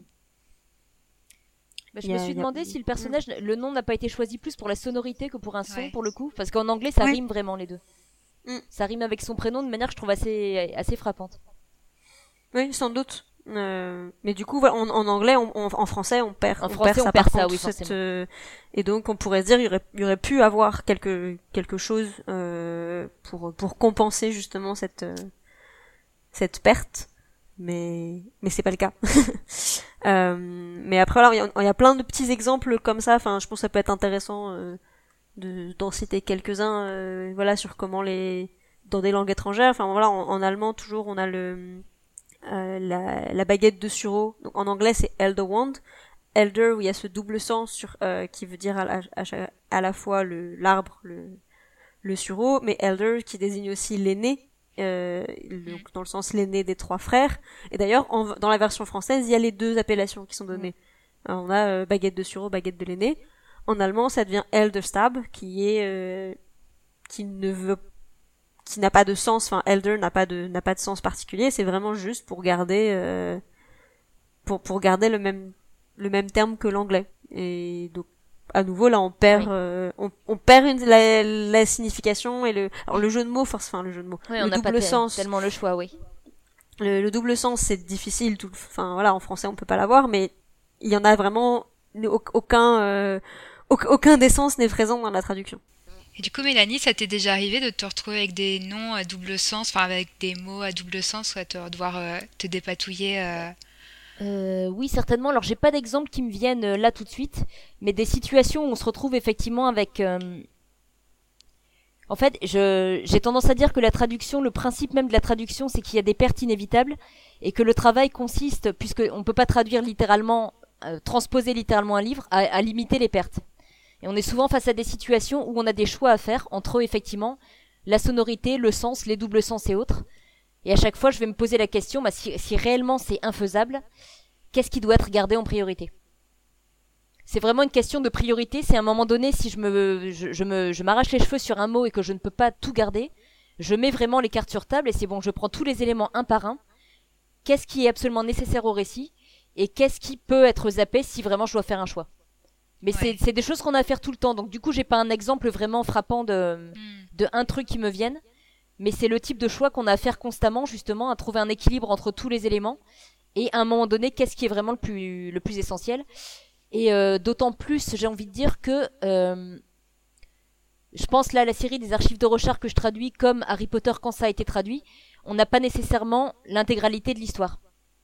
Donc parfois on a des doubles sens qui se rajoutent après et qu'on n'avait pas anticipé. Donc là ça nous amène encore ailleurs, mais il y a beaucoup de il y a beaucoup d'éléments où on a à faire des choix, c'est il y a des pertes possibles. Enfin, il y a même des pertes inévitables de toute façon. Bah par exemple pour les chevins là sur le côté euh, on connaît pas toute l'histoire, c'est vrai que pour Harry Potter, il y avait l'exemple de RAB. Euh, ah bah oui, voilà par exemple. Euh, qui alors certains traducteurs visiblement ont su de qui il s'agissait et d'autres non. Euh, mais d'autres non. Je me souviens notamment d'une intervention de, du traducteur ukrainien qui disait que lui heureusement ça a marché parce que moi je savais pas. Euh, moi on m'a pas prévenu. Euh, et, et voilà. Et ça c'est quelque chose si bah si on n'a pas le oui. voilà bah, on, l'a pas on l'a pas et on, on doit on fait avec après. Mais euh... bah, on a il y a quand même une chose à préciser. Alors je sais pas dans le cadre Link c'est que très souvent on est en contact avec les auteurs ou euh, moi pour Sanderson avec son assistant qui a énormément de données. Et typiquement, si je m'étais trouvé dans un cas de figure comme RAB, j'aurais écrit par exemple à l'assistant ou à l'auteur en disant euh, est-ce que c'est est-ce que c'est ce sont des initiales qui doivent rester telles quelles? Ou est-ce que euh, est-ce que c'est un acronyme pour une expression et que je dois traduire?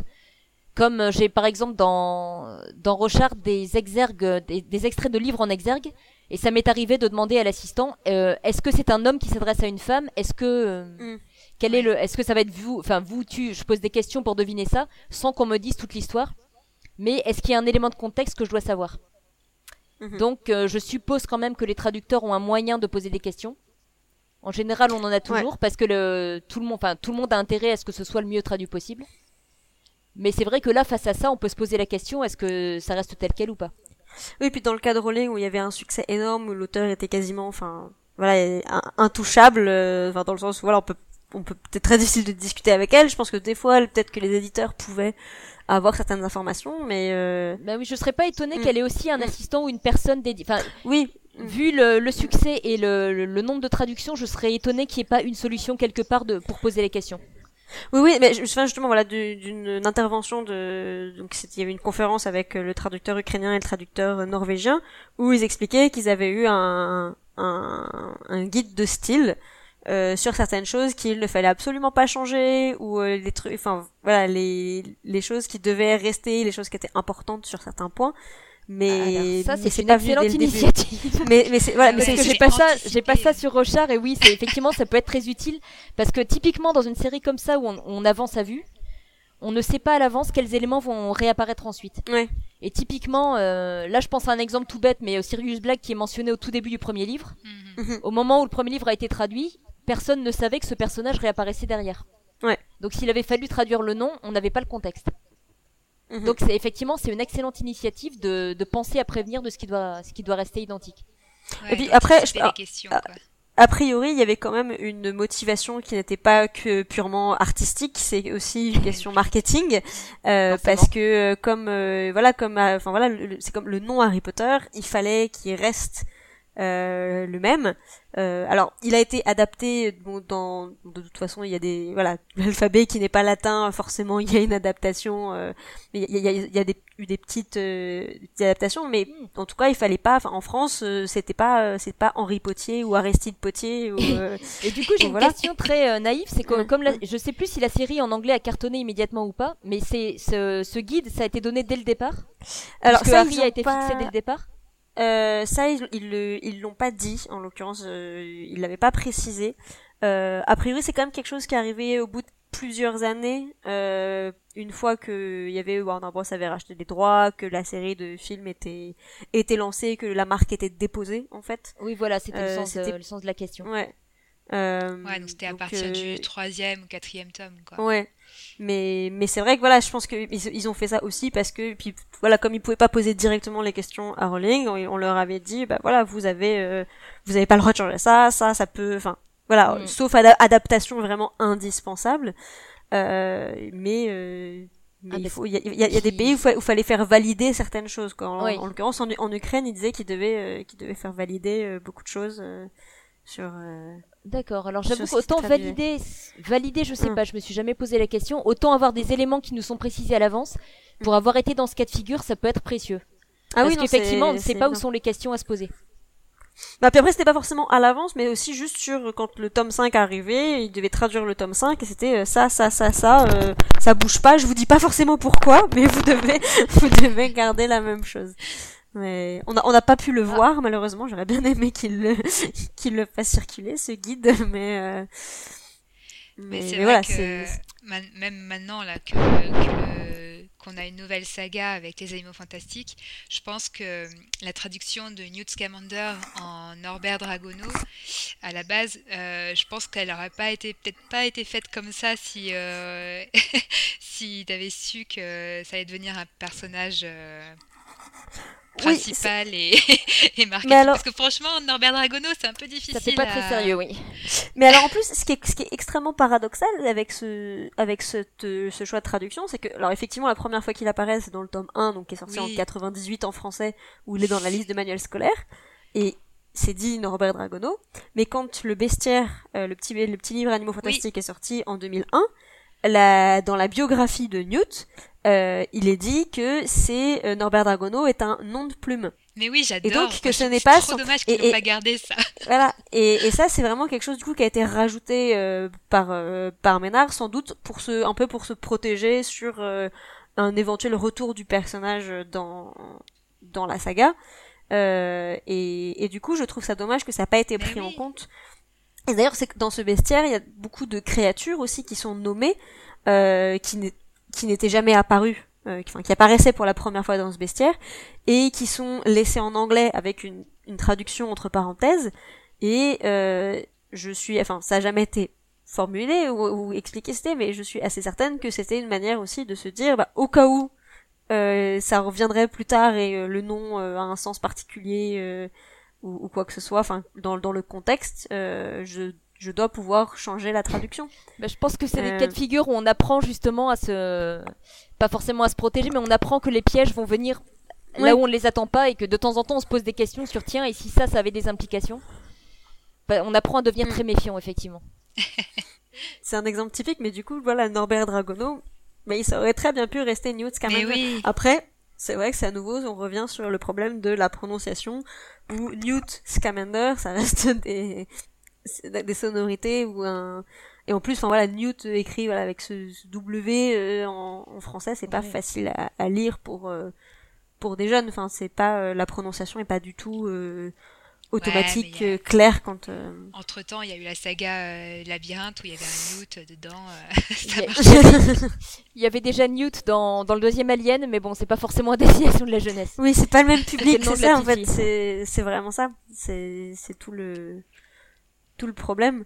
Euh, mais du coup, euh, je pense qu'un exemple intéressant, euh, ça serait le l'anagramme de Voldemort aussi, en Ah. fait, sur les noms de famille, euh, sur les sur les noms qui ont été traduits et surtraduits et retraduits.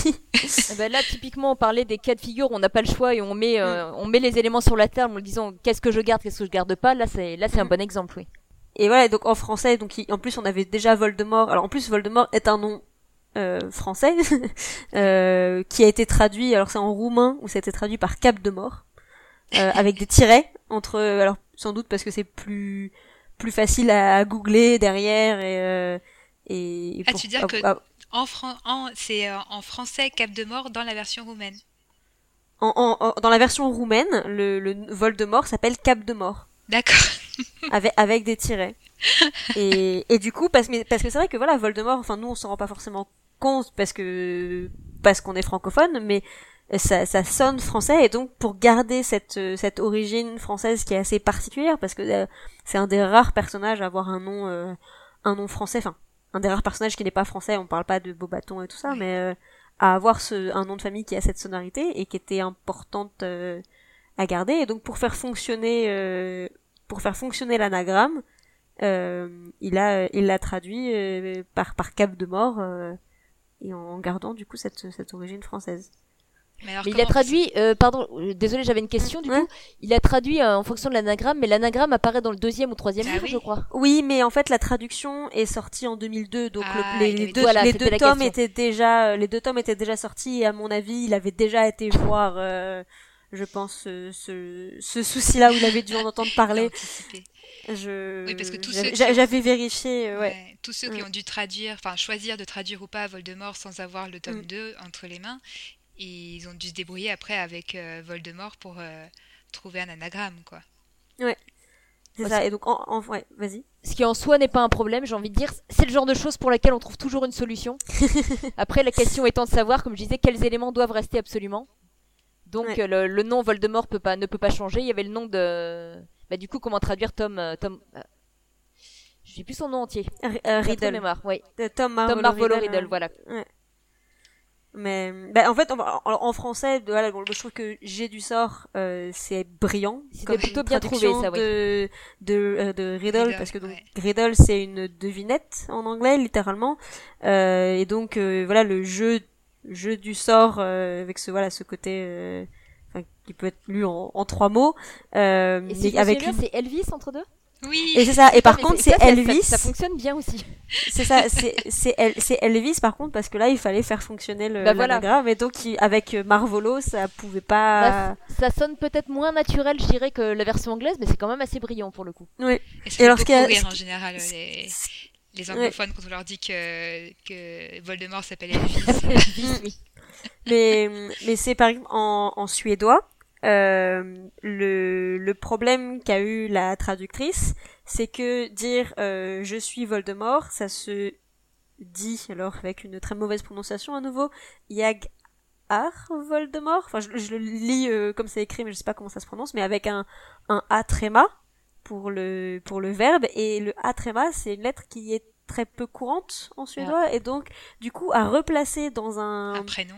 dans un dans un prénom, ça aurait été très difficile. Et ce que, enfin, ce qu'expliquait la traductrice, c'est que le prénom serait re- enfin, on, on, on s'en aurait trop buté dessus en fait. Et dit, le, Mm. le lecteur n'aurait vu que ça.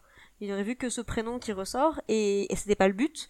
Et donc plutôt que de le de trouver euh, un, un anagramme qui veut dire euh, je suis Voldemort en suédois, et ben elle l'a traduit euh, en latin. Et donc c'est euh, ego sum Voldemort. Ah, pas bête.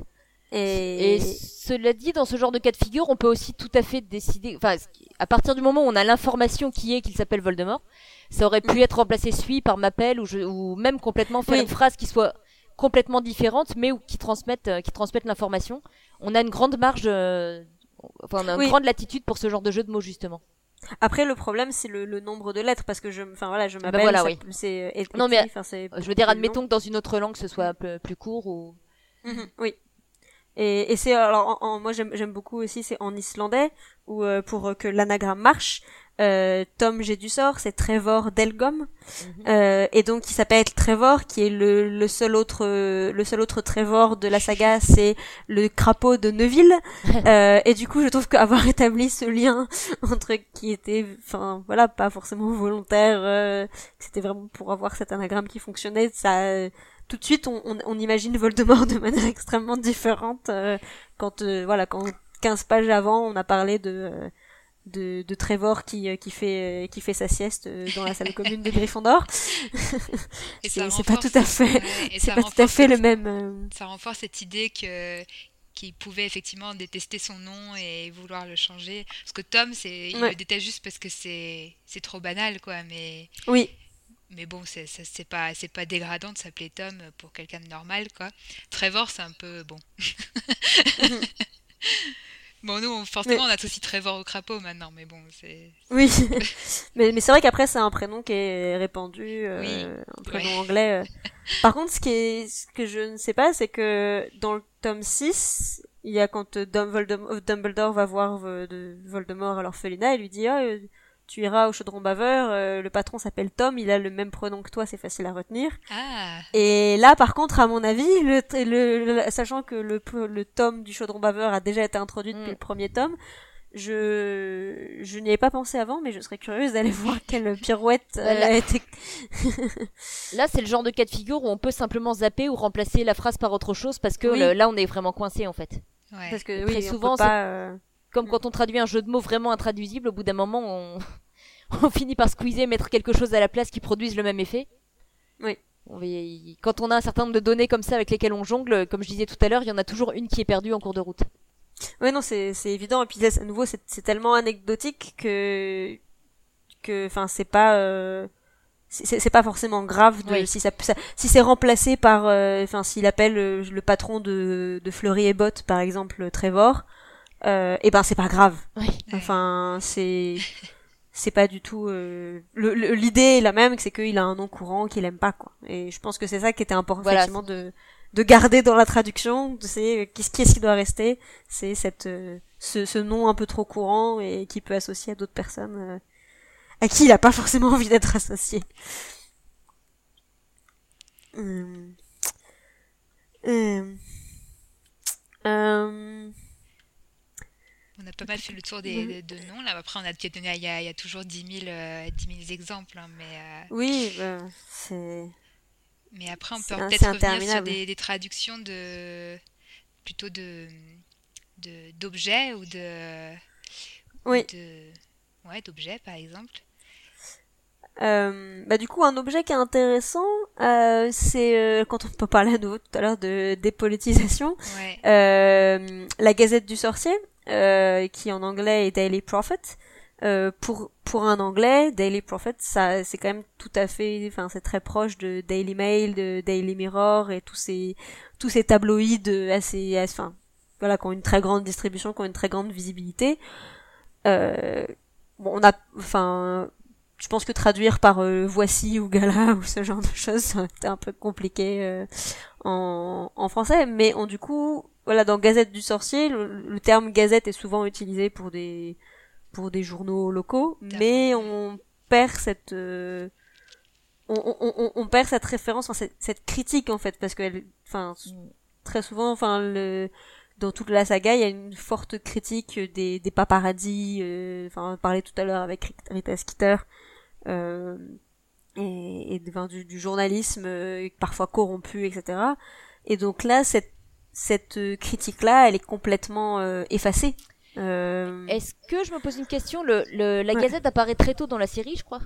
oui, dans le premier tome. Dans ouais. le premier, et à ce moment-là, on a, on- est-ce qu'on a déjà cette notion justement de journalisme euh, vraiment de caniveau qui apparaît plus tard avec euh, avec Rita et tout ce tout ce truc-là? C'est pas évident Euh, le premier. Je suis pas sûre que ça a été aussi Bah, clair que ça au départ, On et sait que que ça a été considéré comme important du coup. Ouais, on sait que c'est, enfin, on sait juste que c'est un journal d'information et, euh, et que toutes leurs informations sont pas forcément très précises et euh, parce que bon, ils parlent du, ils parlent du cambriolage à Gringotts, mais bon, euh, c'est un peu, enfin, mais c'est vrai que c'est pas clair que c'est pas au- aussi clair que dans la gazette, que dans que plus tard quand il y aura clairement des fausses informations qui passeront Voilà. dans la gazette. ou, euh. Mais après, oui, Oui, vas-y, soit, vas-y. soit ça, soit bêtement que on- le premier, comme on est vraiment dans l'optique qu'on qu'on traduit une série pour les enfants et qu'on ne, on ne sait pas bien ce que ça devient derrière, qu'on ait pu estimer que ce détail-là était anecdotique en fait. Oui, ça c'est. Et qu'en qu'en tout c'est cas, sûr. ça, ne, ça passerait au-dessus de la tête des enfants, même si on traduisait le, des références. Peut-être, hein, c'est juste une, une supposition. Oui, non, ça c'est c'est évident. Et à nouveau, en plus, est-ce que, enfin, est-ce que ça pourrait fonctionner d'avoir euh, d'avoir ce type de de, de référence, euh, enfin en français, est-ce qu'on pourrait trouver des des, des journaux qui ont, enfin, parce qu'en plus voilà, en, en anglais, il y en a plein qui ont qui sont daily quelque chose et qui sont des tabloïds. Est-ce que ça fonctionnerait aussi bien euh, en Je suis en train de chercher Paris Match. en ou- français? Ouais, ouais, c'est ça. Il Voilà. y a, il y a c'est- toujours moyen de faire un jeu de mots sur quelque chose d'existant Oui. après. Oui. Hmm. Ah, après, là, je sèche. Mais alors après, bon, alors, du coup, j'ai un léger doute et je n'ai pas mon tome 1 sous la main pour vérifier. Mais il me semble que comme une, la toute première mention de la Gazette du Sorcier, donc c'est euh, Hagrid euh, sur le bateau quand il ramène Harry euh, hors de la cabane, euh, là où ils sont, euh, euh, pour l'emmener faire ses, ses achats. Euh, il est en train de lire la Gazette et, euh, et il parle de, de Fudge qui fait des bêtises et je me demande si un des premiers... Enfin, il critique le ministère, mais je me demande s'il en profite pas pour critiquer euh, le journal au passage. J'avoue que je suis un peu, j'ai un doute, mais je me demande s'il n'y a pas déjà cette notion très tôt Mm. qui est introduite de, de critique du, du journalisme en fait. C'est Mais- possible, je me souviens pas exactement. Mm. mais- Mais, mais du coup, contre-exemple euh, intéressant sur le, sur la façon de politiser ou pas euh, un journal. Euh, alors bon, là c'est pas pour la Gazette, c'est pour le Chicaneur. Euh, ou en portugais à nouveau, ça a été traduit par Opasquim, qui est un vrai nom de journal qui a existé euh, dans les années euh, entre les années 60 et 80, qui était euh, une un journal qui euh, qui euh, qui était anti euh, an- anti-dictature, parce qu'il y avait toute une dictature qui était en place au, au Brésil, et donc il critique. C'était un journal qui critiquait cette dictature. Et donc il a donné le nom de ce journal qui, est, qui était assez connu et emblématique et enfin, problématique pour le gouvernement euh, au chicaneur. Et donc il y a ce côté, enfin voilà, le chicaneur qui est un peu, euh, qui prend le contre-pied, euh, qui est un peu présenté comme l'opposé de la Gazette. Et ben là, du coup, ils lui ont donné euh, ce nom de journal qui est opposé au gouvernement. Ouais. Et, et c'était vraiment du coup ce choix de de mettre quelque chose de très réel et de très euh, et et de très euh, très pour le coup enfin très évident pour les lecteurs euh, brésiliens euh, voilà une référence à leur euh, à leur culture et à leur système politique Bah d'ailleurs, par rapport à ces histoires de journal, je m'étais, euh, je, je m'étais amusée quand il y avait eu, parce que forcément le deuxième le deuxième film des Animaux Fantastiques se passe à Paris. Et du coup, il y a eu des, termes, un nouveau journal qui est apparu, qui, était, qui est le Cri de la Gargouille. Et, et en fait, je me suis amusée à aller chercher bon, à quoi ça pouvait faire référence. Et je suis tombée sur le, le Cri du Peuple, qui était un, journal sous la Commune euh, de Paris et euh, au 19e siècle. Et donc, euh, je trouvais intéressant que ça pouvait être cette référence-là. Donc, le cri de la gargouille. Enfin, l'idée du cri, c'était, c'est un, je pense, c'est pas dans le seul. je pense qu'il y a eu plusieurs types de journaux qui s'appelait le cri quelque chose, mais le cri du peuple, c'est le plus connu que j'ai trouvé. Donc, je me suis dit, tiens, c'est pareil, c'est un journal très politique, quoi. Donc. Euh, là, il y a eu une volonté pour les animaux fantastiques de, de mettre. Euh, d'introduire une, référence beaucoup plus politique que ce qui avait pu être fait. Euh, que ce qui avait pu être fait avant. Euh, ouais. c'est pas forcément. c'est discret. oui, mais c'est ça. C'est pas, c'est pas, c'est pas forcément suite euh, identifiable, je pense. Non. non. Euh, surtout que le, enfin le journal reste. Euh, c'est ça, c'est on, le on le voit, mais le nom n'est jamais mentionné. Non, non. Donc. Euh... c'est un micro détail. ouais. Mais... après, oui, non, c'est sûr qu'il y a, enfin, il y a... Après, je pense que ce qui est, ce qui est important aussi de, de garder en tête quand on compare aussi les traductions de, de plusieurs pays différents, c'est qu'on a, enfin, en France, on traduit beaucoup. Il y a une grande culture de la traduction. Euh, il me semble qu'à peu près c'est 20-25% de ce qui est publié euh, est issu, enfin, est un texte, un livre traduit. Euh, il y a des pays, c'est 2-3%, euh, aux États-Unis, au Royaume-Uni. Donc, il y a, je pense qu'il y a, enfin, bon, en l'occurrence, le, livre n'a pas été traduit au Royaume-Uni, mais il a été traduit aux États-Unis, on pourrait en parler aussi. Euh, mais du coup, on a peut-être beaucoup plus l'habitude aussi d'adapter, de, de, de, franciser certaines choses, d'expliquer, alors que dans une langue, dans une culture où on a moins cette habitude de la traduction, on va être plus frileux sur la transposition et, et sur l'adaptation de, voilà, des noms, des, des, des, voilà, des, toutes les références euh, euh, ouais, mythologiques, culturelles, etc. Donc c'est c'est voilà, ça joue beaucoup et, euh, et, à nouveau certaines langues sont aussi très proches de l'anglais euh, niveau enfin le français n'est pas si éloigné de l'anglais que ça mais d'autres langues voilà encore plus proches comme l'allemand ben il y a il y a forcément des choses comme c'est déjà enfin pas forcément transparent mais clair dans dans la langue du coup cible donc dans la langue dans laquelle on traduit et eh ben on va pas forcément chercher à euh, à traduire ou à modifier le texte original euh, parce que justement on veut rester au plus près de de, de la langue originale. Mais mais après eh oui tout à l'heure on parlait du latin et euh, on, on, parlait du latin pour les sorts mais on n'a pas du tout parlé des prénoms en latin parce que on en a Albus pour Dumbledore, euh, qui est un mot latin. Severus, c'est un mot latin aussi. Remus. Remus.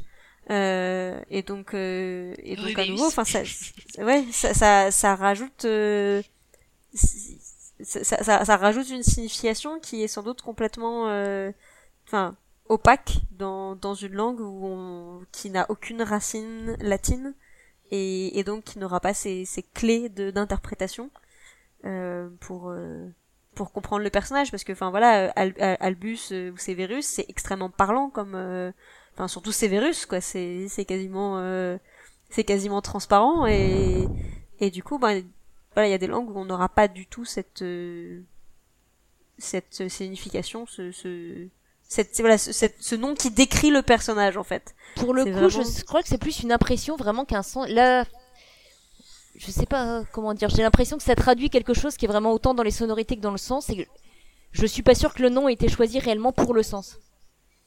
Plutôt parce qu'il y a quelque ah. chose qui colle, je sais pas, j'ai toujours un doute sur le choix des noms des personnages, mais c'est... Euh, autant Rémus, c'est évident qu'il y a une référence. Oui.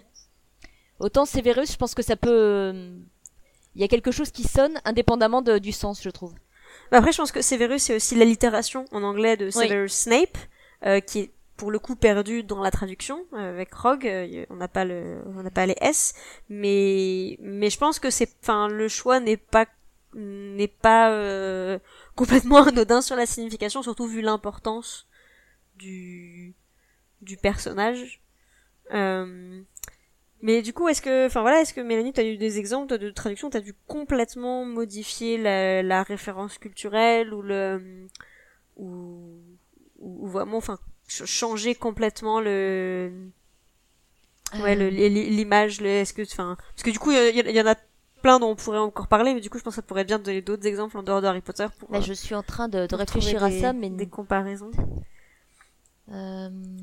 Quelque chose qui était vraiment incompréhensible. Euh. Non, mais par exemple, typiquement, ce, euh, tout ce qu'on vient de, de, dire sur les prénoms, typiquement, c'est le genre de question que je ne me pose pas, à moins que le nom ait un sens vraiment évident, euh, évident à traduire un surnom. par exemple, un, nom qui va être un surnom, comme j'en ai eu dans Rochard, oui, ça je vais le faire. Après, j'ai eu par exemple, si j'ai eu un truc intraduisible, mais je m'en suis sorti à peu près comme j'ai pu. C'était dans Cœur d'acier, la série dont je parlais tout à l'heure de Brandon Sanderson qui en gros est une série qui se passe dans, une version future des États-Unis, euh, après une catastrophe qui a, amené une sorte de fin, de la civilisation. Cette catastrophe, c'est l'apparition de super-héros qui sont tous complètement cinglés et qui s'entretuent, en, enfin qui, cherchent à dominer en détruisant les villes. Et ils ont tous des noms de super-héros complètement débiles. c'est vraiment tous absurdes. Et à un moment donné, j'ai posé la question à l'assistant. Enfin, c'est évident qu'ils ont choisi des noms qui donnent aussi l'impression qu'ils n'ont pas toute leur tête. Et euh, la question s'est posée, comme c'est beaucoup des références aux comics, de traduire les noms ou pas. Et c'est quelque chose qui m'a été euh, demandé ensuite parce qu'ils ont tous un nom qui veut dire quelque chose et qui des fois est vraiment absurde. Et euh... tu peux donner un exemple, par exemple Il y en a un qui me revient. Le nom c'est en anglais euh, Hatred, un truc comme ça, I-D-E-S, et ensuite euh, Hatred, H-A-T-R-E-D. Et vraiment, le truc ne voulait rien dire. Et l'assistant de l'auteur m'a répondu, bah, ça doit être quelqu'un qui déteste le chiffre 15.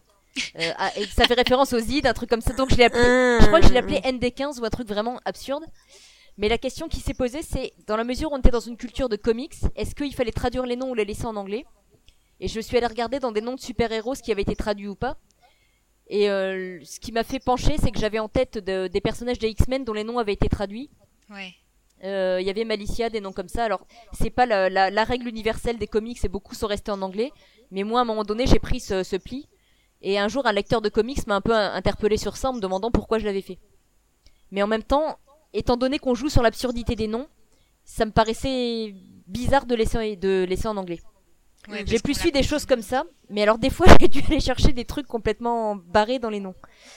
Et ça me revient pas. Le plus simple c'était Steelheart qui est devenu cœur d'acier, mais lui c'est le personnage euh, central. Euh... C'est toujours au moment où on cherche les exemples qu'on les trouve pas. En fait. J'ai plus su des choses comme ça que vraiment des références totalement intraduisibles, je crois. Ouais, d'accord. Ou alors, à la limite, je m'en suis sortie avec des notes de bas de page, mais ça, on le garde pour la dernière extrémité. C'est-à-dire si vraiment il y a quelque chose qu'on ne peut pas changer et qu'il faut expliciter, mais c'est quand même assez moche et ça interrompt dans la lecture. Ouais. Donc ça, on essaie vraiment de le faire le moins possible. Non, ce qu'on a très souvent, par exemple, c'est plus des références à Shakespeare ou autre, et là, on va chercher la traduction, et c'est souvent ça va être perdu par le lecteur, mais le, la référence est là. Oui. Au, moins, on n'a pas trahi. Euh. voilà, ça, on a très très très souvent du Shakespeare où on, lit la phrase et on se dit oh ça, ça sent la référence à Shakespeare ou à la Bible. À la Bible, j'ai beaucoup eu à faire. Voilà, on a... Surtout qu'en plus la, la, Bible, euh, qui est voilà, il y a la traduction de la Bible en anglais qui est euh, qui, qui, est toujours la même et c'est la, la, traduction de référence, alors qu'en en français, il y a plein de traductions qui existent. Pareil pour Shakespeare, il existe plein de traductions et donc du coup, les c'est plus difficile des fois de, de trouver, de repérer la référence à la Bible ou de la recaler de manière euh, compréhensible ou pour ben voilà et ensuite euh, de, choisir pourquoi on va utiliser une traduction canon plutôt mm. qu'une autre euh, mm. je pense plus à des exemples comme ça j'ai pas j'ai rien qui me vienne qui soit absolument intraduisible mais c'est vrai que toutes les questions qu'on vient d'aborder sur les prénoms des personnages à moins que ce soit vraiment un, cas où je sens qu'il y a une nuance à faire passer absolument et peut-être aussi parce que j'ai l'expérience moi en tant qu'autrice qu'on me pose des questions sur les noms de mes personnages et que je me retrouve à dire bah, le personnage est venu avec ce nom et je n'ai pas d'explication, j'ai une méfiance sur l'idée qu'il y ait nécessairement un sens réfléchi partout. Et justement, en mhm. tant que traductrice, j'essaie de percevoir la nuance entre quel est le moment où le nom transmet quelque chose, mais le transmet aussi par la sonorité, et quel est le moment où il y a eu vraiment une réflexion consciente de l'auteur derrière le choix d'un nom qui fait que je, je dois traduire cette nuance. Mais j'ai tendance un peu à me braquer contre cette idée justement. Ouais. Ouais, et par rapport à ça, euh, ça me rappelle. Euh, euh, fait, on se rend compte dans les, dans, les, dans les, dans les entretiens avec Jean-François Ménard qu'il a, qu'il a parfois il est allé chercher très très loin les origines des, des noms des noms qu'a choisi Rowling. Et on se demande des fois si Rowling était juste tombé dessus en feuilletant des livres au hasard, faire ah, tiens ce nom-là et, et, et, Ménard derrière il a dit non mais ça c'est génial qu'elle ait utilisé la, la, référence du livre de Thomas Hardy, le maître de, de Casterbridge, dans le chapitre 20 et tout. Et, il s'enflamme dans, dans, ses, dans ses... Sur, par exemple, il y a l'exemple du, euh, en fait, du, trio de noms euh, Dumbledore, Minerva McGonagall et euh, mm. Rubius Hagrid, où Dumbledore, Minerva et Hagrid apparaissent tous les trois dans, dans un chapitre donc, que je viens, de, je viens de citer, là, de Thomas Hardy. Et, et du coup, quand il est tombé sur ces trois ces trois noms dans ce chapitre-là, euh, il a dit bah je vais, enfin, je, traduis pas, je garde les trois là, euh, je, les, garde de manière euh, inchangée parce qu'il dit évidemment j'ai pensé Dumbledore peut-être le traduire en professeur Bourdon, mais bon c'était pas très ça, faisait moins magique quoi donc euh, et, du coup il dit ah mais Hagrid c'était une référence à l'idée d'être euh, hanté par des cauchemars euh, et, et du coup il dit je trouve ça, ça, ça va tellement bien ce personnage et tout mais j'avoue que c'est c'est possible mais j'ai un doute. Mais je trouve qu'elle a aussi un sens elle a une espèce de génie du nom mais là je parle purement dans les sonorités. De produire un effet légèrement comique ou un effet elle a des noms vraiment hyper marquants pour ça qui me laisse penser. Alors encore une fois, j'ai tendance à réagir comme ça en réaction à toutes les analyses qui sont faites. J'ai tendance à penser qu'il y a beaucoup quelque chose d'impulsif dans le choix de ces noms aussi et beaucoup dans les sonorités aussi. Même si c'est évident qu'elle choisit, comme je disais tout à l'heure, Rémus par exemple, c'est évident que c'est choisi en référence, euh, en référence à la Louve, ce genre de choses, mais. Et puis il y a, enfin, on sent qu'il y a aussi beaucoup de, effectivement, voilà, comme la Louve, de références mythologiques euh, donc ça c'est comme une, enfin voilà, on, sent qu'elle a étudié la mythologie euh, euh, grecque, etc. Enfin le Minerva par exemple. Voilà Minerva, euh, enfin même si c'est le nom n'est pas gardé pour le coup, mais Touffu, enfin voilà c'est un cerbère littéralement. le, chien à trois têtes. Enfin, il y a, y a, beaucoup de, il y a des créatures aussi.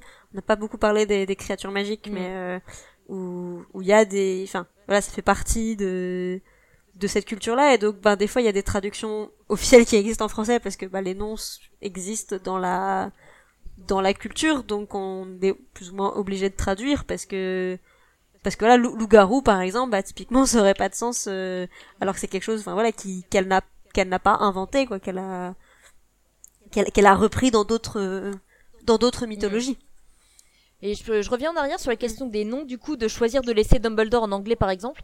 Ça pose mhm. une question plus générale qui est la cohérence de l'univers. Et euh, c'est quelque chose auquel on réfléchit quand on traduit, c'est est-ce que ça va surprendre si tous les noms, par exemple, sont traduits en français, et qu'à un moment donné, on en a un ou deux qui restent en anglais, ou inversement. Et le truc, c'est que comme on prend les décisions vraiment au cas par cas, et pas, pas tellement dans une espèce de philosophie générale, de temps en temps, on est obligé de déroger à ça. Mais c'est mhm. toujours un équilibre un peu difficile à trouver. Oui, et puis en plus, je pense que ce qui est important, euh, voilà, à nouveau, c'est qu'on parlait au début de l'importance de la culture britannique, et que si finalement tous les noms sont traduits euh, de manière trop francophone, ben on, on perd justement ce côté, euh, ce côté britannique qui est important. Et en plus, là, bon, forcément, ça, Ménard pouvait pas le savoir quand il a commencé la saga, mais quand on arrive au tome 4 et où on a des personnages qui, qui sont français, et eh ben c'est important d'avoir un, un, un, décalage entre s'il y avait déjà, enfin heureusement c'était pas le cas, mais s'il y avait déjà eu une de la cour, par exemple, dans les élèves de Poula, on a bien Dubois, qui est, enfin, qui est Wood en anglais. Euh, bon, ça, aurait pu rester Wood, ça a été traduit. Euh, c'est typiquement, enfin voilà, ce, ce, type de mot, de nom de famille, Dubois de la cour, c'est traduit. Elle a euh, D'Eau-Claire aussi pour euh, Penelope euh, Clearwater qui a été traduit. Euh, et donc, je pense que c'est important de garder des noms qui, qui sonnent typiquement britanniques. Euh, pour euh, voilà pour la à nouveau la cohérence globale et le ce qui me fait penser que j'avais vu, je, ne retrouve plus la référence, un film où un personnage qui parlait français dans un contexte euh, anglophone avait été remplacé dans la VF par un italien ou quelque chose comme ça pour pour maintenir le décalage. C'était un peu extrême, mais c'est tout ce qu'ils avaient trouvé pour pour pour réintroduire ce décalage dans dans la VF. Oui, c'est vrai que ça se ça se fait ça ça se fait des fois effectivement de de, de, de, changer la langue quand il y a besoin d'avoir une, une incompréhension d'un côté ou de l'autre, quoi. Voilà. Bon, là, c'est un peu radical et je pense que par rapport aux consignes qui ont été données, justement, ça ne se serait pas passé. Mm. Mais par exemple, sur le, ouais, sur, sur les langues étrangères dans, dans la saga, dans, alors, dans la coupe de feu, il y a des, il y a des phrases qui sont en français, dans la version anglaise. Bon, logiquement, en français, ça se voit pas. Il n'y a pas de phrase en bulgare, dans mon souvenir, par contre. Non, je pas. Euh, mais dans les reliques de la mort, dans la version anglaise, euh, quand euh, dans les souvenirs, quand ils vont voir euh, alors, Gregorovitch, euh, enfin quand ils recherchent, quand Voldemort recherche Gregorovitch, il y a une femme qui lui dit il n'habite plus ici en allemand. Oui. Et la phrase est en allemand mm. dans le texte.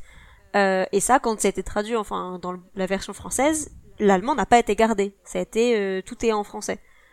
Et, et donc ça, c'est un, un, décalage qui a pas été qui a pas été conservé. Mm. Mais c'est vrai que pour, juste pour revenir sur la note sur les, les noms français, des noms de famille français en, en Angleterre, ça reste pas trop trop choquant. Euh, sachant qu'il y a quand même ça, ça existe en fait il y, a, il y a toutes ces vieilles familles euh, normandes qui, qui, ont des noms à consonance française euh, et, et, du coup, ça, ça, se retrouve même dans, dans les, les noms d'origine, genre Malfoy, c'est Malfoy, c'est mm, mm. un nom français, anglais, d'origine euh, probablement des vieilles familles normandes, quoi. Donc c'est euh, ça. Entre le français et l'anglais et l'Angleterre, euh, ça, on reste quand même assez proche, même historiquement, dans les, dans les, enfin en tout cas dans ce sens-là. En, Fran en France, avoir des, des, des, des familles au nom anglais, ça serait plus visible peut-être, mais dans l'autre sens, on est on les a un petit peu envahis quoi donc mais ouais, quoi on a, on a l'estrange aussi euh, ouais, bah oui oui mais et du coup pour euh, pour continuer sur Dumbledore euh, donc enfin le, le mot Dumbledore enfin qui est un peu qui va qui qui existe mais qui c'est un, oui. c'était un enfin c'est un de, de l'ancien anglais qui qui veut dire bourdon et et Rowling avait expliqué que c'était une un peu un lien avec euh, le le fait qu'il aimait la musique il dit voilà il, il, dit euh, je crois que dans une interview elle disait que elle euh, l'imaginait Dumbledore qui se promenait en, en fredonnant tout le temps. Et par contre mais le, le dumb le, du coup donc la première la première syllabe ça veut dire enfin faire faire silence établir établir le silence. Et dans la traduction italienne euh, de Harry Potter, ils ont ils ont pris ce sens-là pour traduire et donc c'est devenu euh, Silente, c'est professeur ah, Silente. Et du coup c'est enfin il y a un décalage complet. Et alors pour le coup en plus avec l'interprétation de Rowling c'est une contradiction euh, complète euh, de, de cette version là et, et on perd on perd bah, la référence euh, comme on disait à Thomas à Thomas Hardy. Et et voilà ce, ce côté musical et, et tout simplement la, la, consonance anglaise du coup pour euh, pour les Italiens. Mais là, on est vraiment dans du point de détail que d'éléments justement dont le dont le traducteur dispose pas, à moins que mhm. qu'il n'aille posé la question. Donc c'est ça, à moins d'avoir des petites euh, des petites notes. Euh. donc oui, on est vraiment dans la supposition et là vraiment dans la subjectivité de chacun, ce qu'il va entendre et, et, penser comprendre dans le mot. C'est pas comme d'autres mots qui sont. Qu'est-ce qu'on on avait d'autres comme. C'est toujours quand je cherche les exemples que je les trouve pas. Mais il y a certains noms qui sont vraiment transparents et d'autres où on soupçonne qu'il y a une raison derrière le, la construction, mais il faut ou une référence ou quelque chose comme ça, et où là on, on navigue un peu à vue. C'est vrai qu'il y avait l'exemple de Muggle qui est devenu euh, moldu. Enfin, ça c'est typiquement le, type de terme euh, inventé qui euh, où il a fallu trouver une une enfin quoi que ça n'a pas été traduit dans toutes les langues d'ailleurs mais euh... non ouais. Et oui je me demandais d'ailleurs quelle est l'explication de moldu. C'est un des termes qui m'intrigue. C'est très drôle. Il a expliqué euh, que en fait euh, muggle alors il allait le chercher et effectivement c'est un terme qui est pareil qui, est, qui pouvait être un, de l'argot à une époque euh, tu me précises Alix je, je l'ai pas pris dans les notes là mais euh, je sais pas si tu te souviens exactement mais en tout cas il a trouvé que c'était mais, bon, qu'il n'y avait pas vraiment de, de vrai, de sens vraiment très précis à la base. Et du coup, il a cherché euh, par rapport plus au sens que ça avait, donc de, des, des sangs magiques, quoi, et euh, enfin ceux qui n'ont pas de magie. Donc du coup, il a dit c'est quelqu'un, c'est quelqu'un, un, un muggle, c'est quelqu'un à qui il manque la magie. Et du Mhm. coup, Moldu l'a construit euh, en mou du bulbe Ah d'accord, d'accord. de quelqu'un qui à qui il manque quelque chose, enfin qui, qui est un peu retardé, quoi, parce qu'il lui manque la magie. Et du coup, euh, mou, euh, voilà, c'est un peu l'idée de Moldu. Enfin, parce qu'il s'est dit muggle, ça a déjà un peu une consonance. Dégradante du coup il a essayé de garder Mhm. ça en fait euh, Je trouvais le terme français limite plus dégradant justement dans ce qu'il suggère, mais je connaissais pas l'explication. Ah ouais, mais c'est ouais, c'est ouais, c'est moldu, c'est mou du bulbe euh, qui est devenu.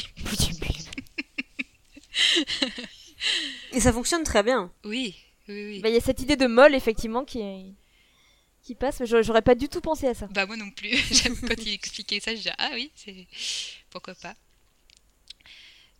C'est sûr que c'est. Mais et, et donc du coup, après avoir euh, vérifié, enfin donc mo- moldu, enfin enfin muggle en en anglais, c'est euh, enfin c'est un mot qu'on trouvait déjà chez euh, chez Chaucer, donc euh, en il y a bien bien bien fort longtemps euh, au XIIIe siècle, et euh, une des premières euh, significations de ça, c'était euh, une queue qui ressemble à celle d'un poisson.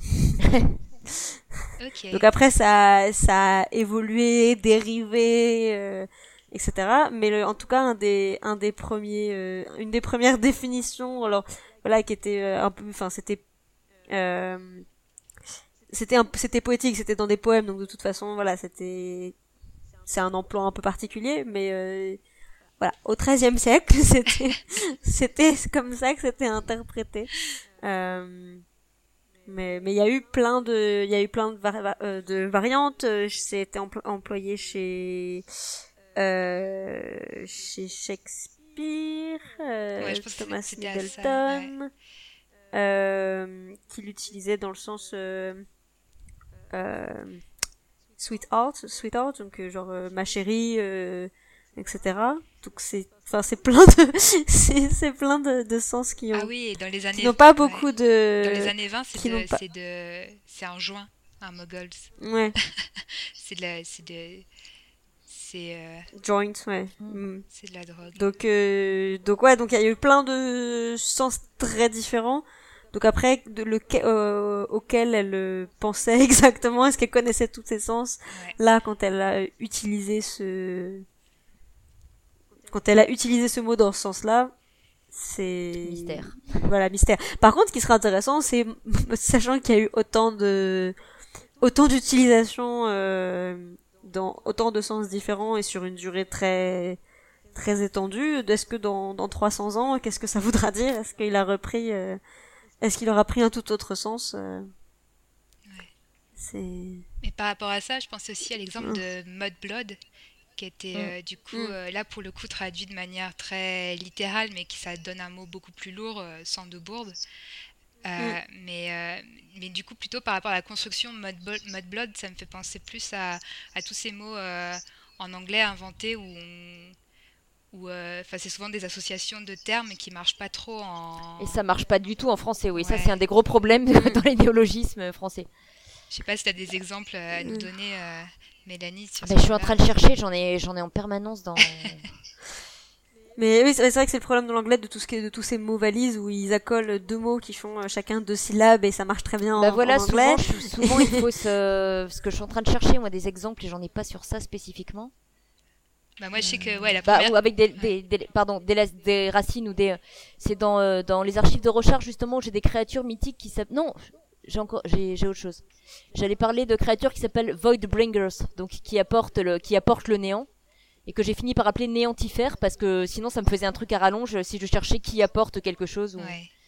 ou ça peut être j'ai des créatures qui s'appellent singers que j'ai traduit par ceux qui chantent ce qui s'est révélé parce que sur le moment c'était logique et ça s'est révélé compliqué à l'usage et sinon le, le celui qui me vient tout de suite il y a des espèces de d'appareils qui produisent une forme de magie et les personnes qui les utilisent s'appellent en anglais soulcaster et euh, donc euh, l'idée de l'idée en fait d'un d'un sort qui va puiser dans l'âme euh, de soul et to cast comme euh, comme jeter un sort Ouais. et j'ai tiré ça dans tous les sens et j'ai fini par trouver à force de synonymes le mot spiricante en utilisant la racine euh, qui suggérait esprit à la place de âme donc euh, et l'idée de incanter. C'est un mélange de esprit et incanté en fait. Ah ouais. Mais il a fallu justement, en général, je prends mon dictionnaire des synonymes, je cherche est-ce que ça marche en accolant, est-ce que ça marche en faisant comme tout à l'heure singer, ceux qui chantent, ceux qui écoutent? ce sera à refaire, je le changerai ce terme-là, mais sur le moment c'était logique. Euh, est-ce que j'ai une racine justement grecque ou latine qui me permet de? Est-ce que je trouve un synonyme? Enfin, je me fais des listes, je bidouille les mots dans tous les sens, et à un moment donné, il y en a deux qui collent ou pas. Mais c'est un des gros gros problèmes effectivement de ces mots qu'on peut accoler en anglais euh, tel quel et que ou un personnage qui a été surnommé euh, c'est Kaladin Stormblast en anglais parce qu'il y a des espèces de tempêtes monstrueuses qui, qui qui détruisent tout sur leur passage et à un moment donné, parce que lui a été euh, condamné à être euh, laissé dehors pendant une tempête pour être tué, et a survécu, tout le monde voit une espèce de miracle et on le surnomme Stormblast, et que j'ai traduit pour le coup béni des foudres avec des tirés parce que c'est un surnom. D'accord. Et si ça avait été un vrai nom de famille, j'aurais dû trouver autre chose. Et, c'est sûr. Et après, en plus, enfin, on a, on a le problème du coup de voilà de trouver quel sens en anglais, en français garder. Mais en plus, ce qui est encore plus vache parfois dans, dans ces noms, euh, dans ces noms propres, ces, ces mots inventés, c'est que chaque mot qui compose a un sens. Et il y a du coup ces, ces, deux sens à garder, plus le un, un, autre troisième sens, une troisième référence qui est formée par, euh, par les deux mots à coller. Par les deux, oui. Et donc on a deux, trois, quatre niveaux de de lecture et, et ça en français on peut Enfin, c'est quasiment impossible à garder. Euh... Il y en a pas toujours autant. Je suis toujours étonnée quand euh, quand j'entends justement des analyses de on a perdu tel sens et tel sens. Mhm. Je suis pas certaine que réellement un mot en est tant que ça dans l'esprit de l'auteur. Et que dans le dans la fonction du récit en général, il y en a un qui qui va vraiment se détacher. Et justement, moi en tant que traductrice, par rapport à d'autres, un certain collègue fonctionne autrement. J'ai pas tellement tendance à, à réfléchir de cette manière je me pose vraiment la question de l'impact en fait du mot à ce moment-là, qu'est-ce qu'il euh, qu'est-ce qu'il transmet? Et si à la limite il y avait un autre sens euh, caché qui moi ne m'a pas sauté aux yeux, qui n'est pas utile dans le récit et qui est perdu, à la limite, euh, voilà, c'est un minuscule détail, mais pour moi c'était c'est pas mon mon travail ne se situe pas tant là que dans la fonction du mot à ce moment précis. Par contre, ce qu'on disait tout à l'heure sur les doubles sens, c'est qu'il peut y avoir un champ lexical. Et je reviens sur justement les archives de Rochard, beaucoup de choses sur les tempêtes. Beaucoup de mots commencent par storm dans la série. Et je n'ai pas gardé nécessairement la même racine pour tous. Parce que c'était pas possible.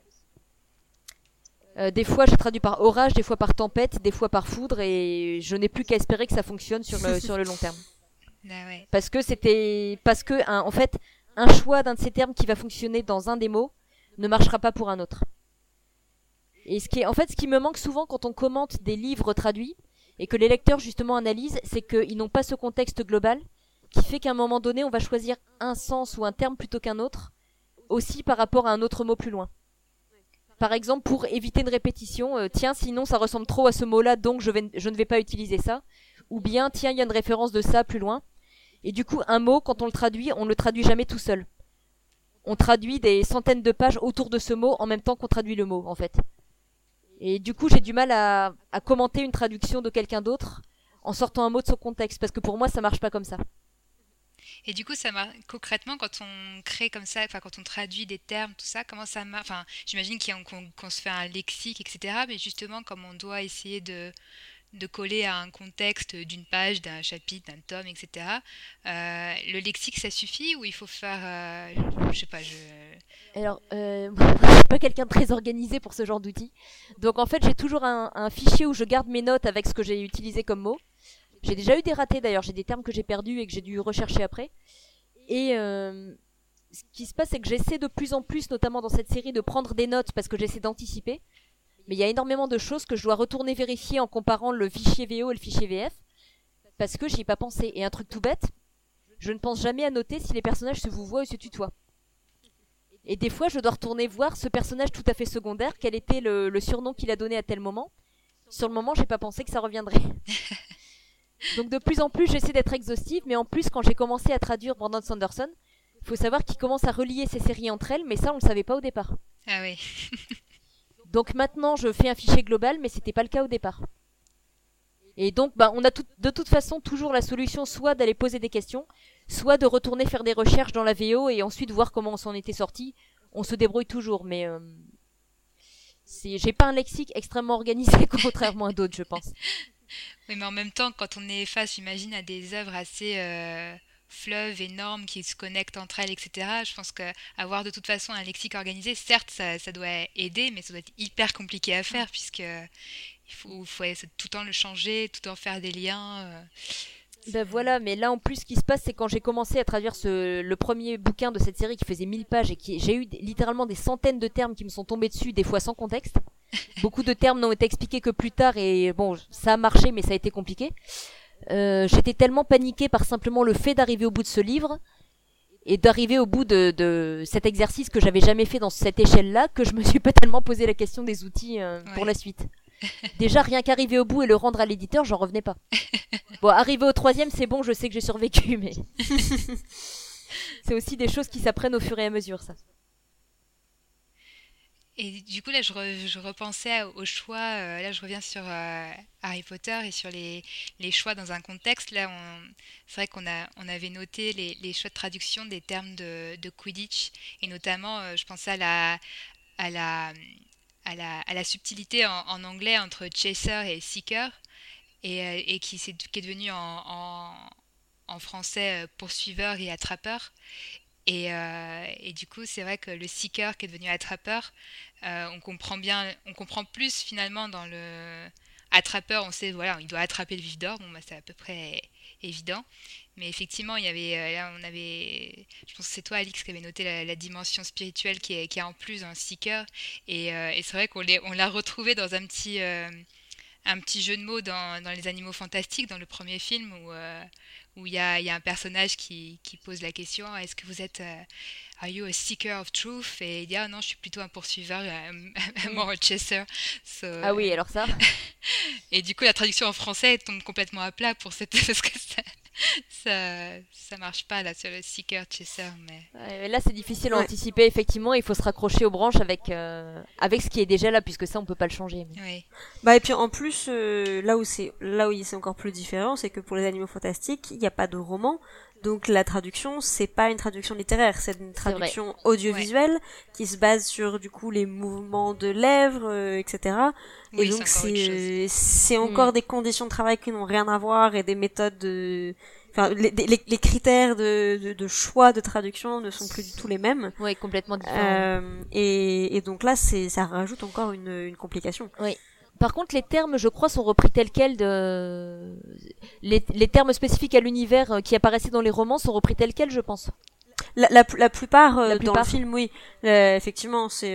Bah après, il y en a beaucoup qui ont été qui ont été réinventés, enfin des, des, nouveaux termes qui sont introduits. Mais c'est vrai que pour cette, alors j'ai pas vu les animaux fantastiques en VF, je l'ai vu qu'en VO, donc je sais je je sais pas comment ce passage-là exactement a été traduit pour. Euh, je me souviens plus exactement. J'ai vu les deux, mais je me euh, souviens plus exactement. Mais je me souviens juste que j'avais compris la, blague en, en, en, anglais et en français. Euh, je me suis dit tiens, ça va pas marcher. mais mais après oui, les, les, termes qui existaient qui existaient déjà, ils ont ils ont été gardés. Bah il y a juste ceux que soit ce qu'on disait tout à l'heure, le Norbert Dragono. oui. Où là, bah on est ils ont choisi de garder cette première version sans prendre en compte ce petit rajout qui avait été fait sur euh, sur le nom de plume. Euh, mais...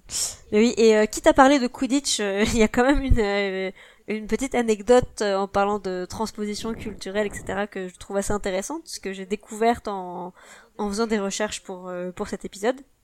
Et, euh, et donc la, donc, là, sur le, le, le, Quidditch, dans la version, la traduction chinoise, euh, elle n'est plus le Quidditch et le Quidditch a été transformé en baseball. Ah. Euh, ah. et, et parce que voilà, alors le, le baseball pour les pour les, les Chinois, c'est c'est euh, c'est quelque chose qui a été importé par les Américains euh, un peu après la Seconde Guerre mondiale, etc. C'est un sport qui apparemment est resté très populaire à Taïwan et en fait, ce que le traducteur a voulu garder, c'est justement cette idée d'un sport populaire qui est assez proche du, du football en termes de, en termes de, de rayonnement, le fait que c'est apprécié par le, voilà, par le plus grand nombre, etc.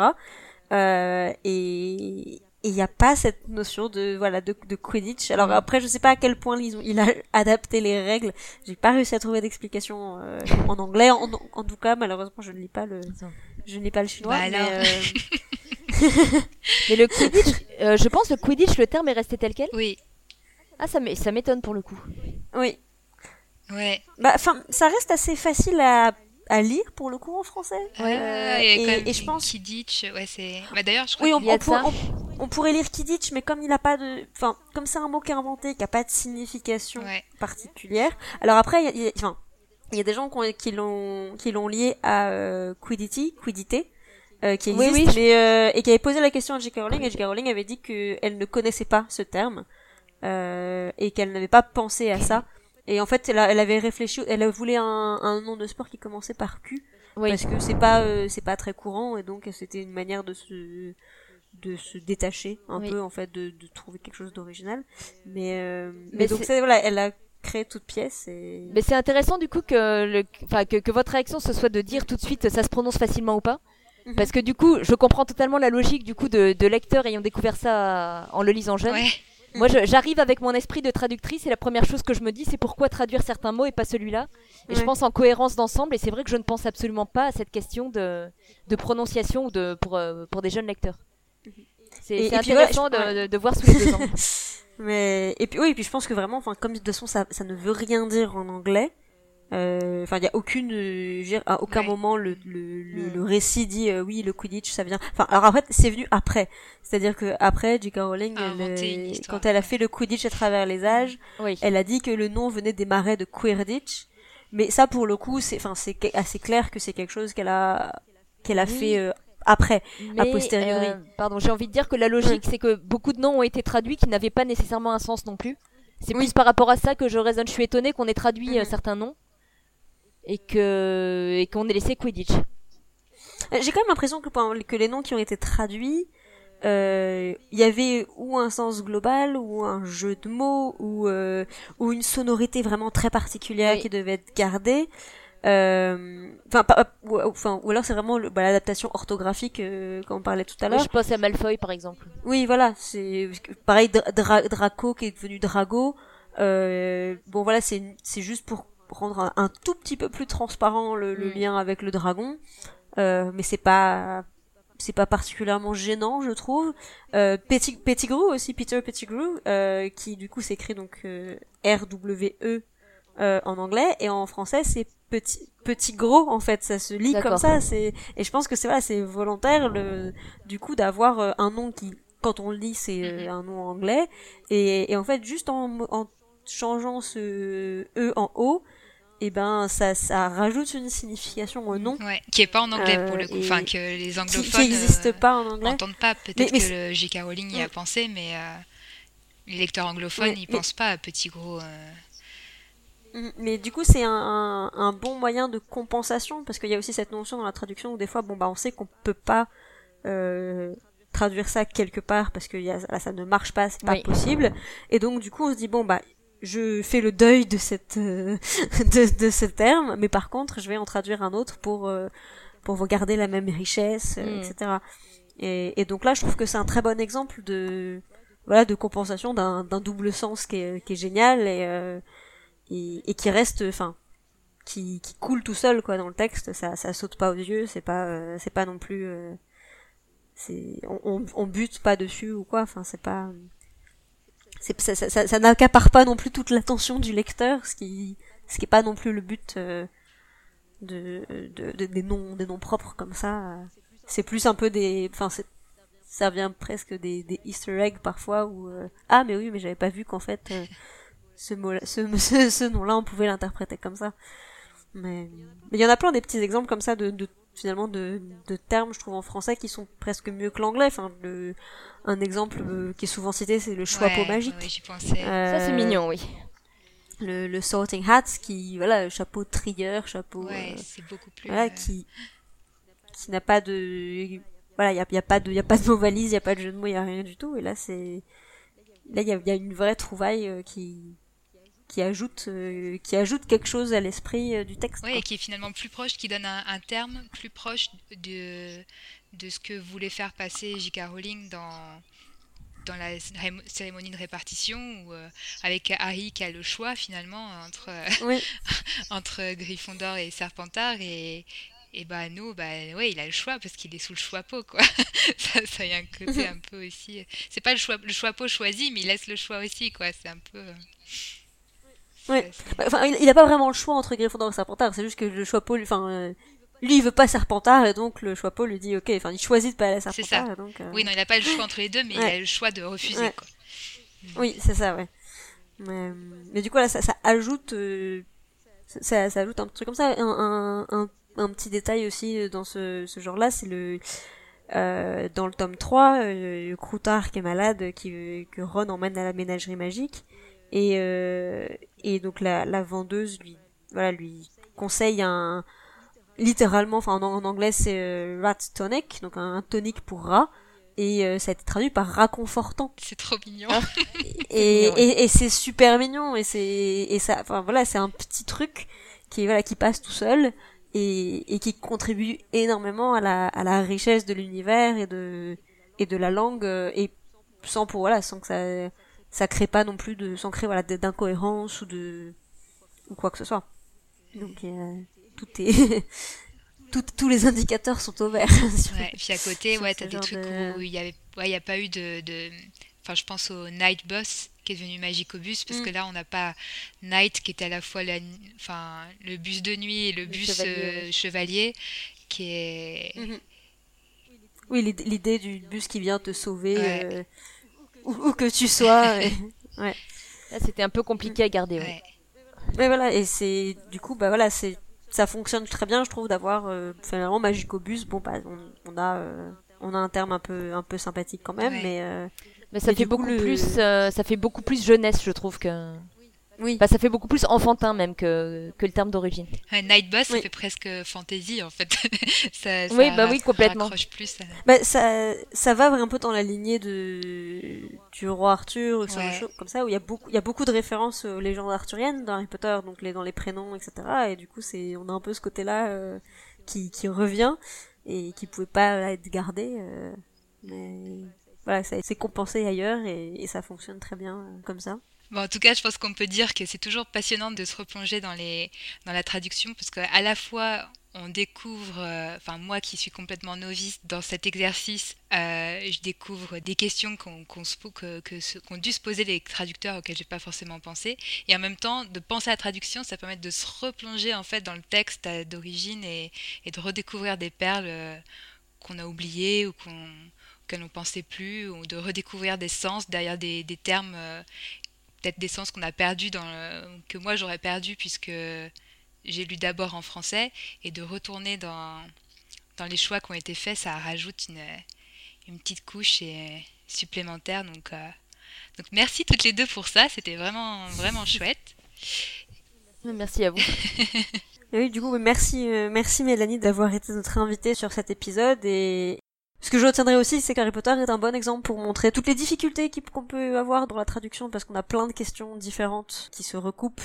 Toute la dimension culturelle, la dimension euh, créative de l'auteur, euh, les références, la mythologie et surtout, ce qui est très intéressant, c'est que on est face à une œuvre qui a été traduite dans le monde entier pour des personnes qui n'ont pas du tout les mêmes références, qui ont eu les lecteurs en langue originale et donc qui n'avaient pas forcément le même euh, bagage culturel pour comprendre ces œuvres et y être sensible.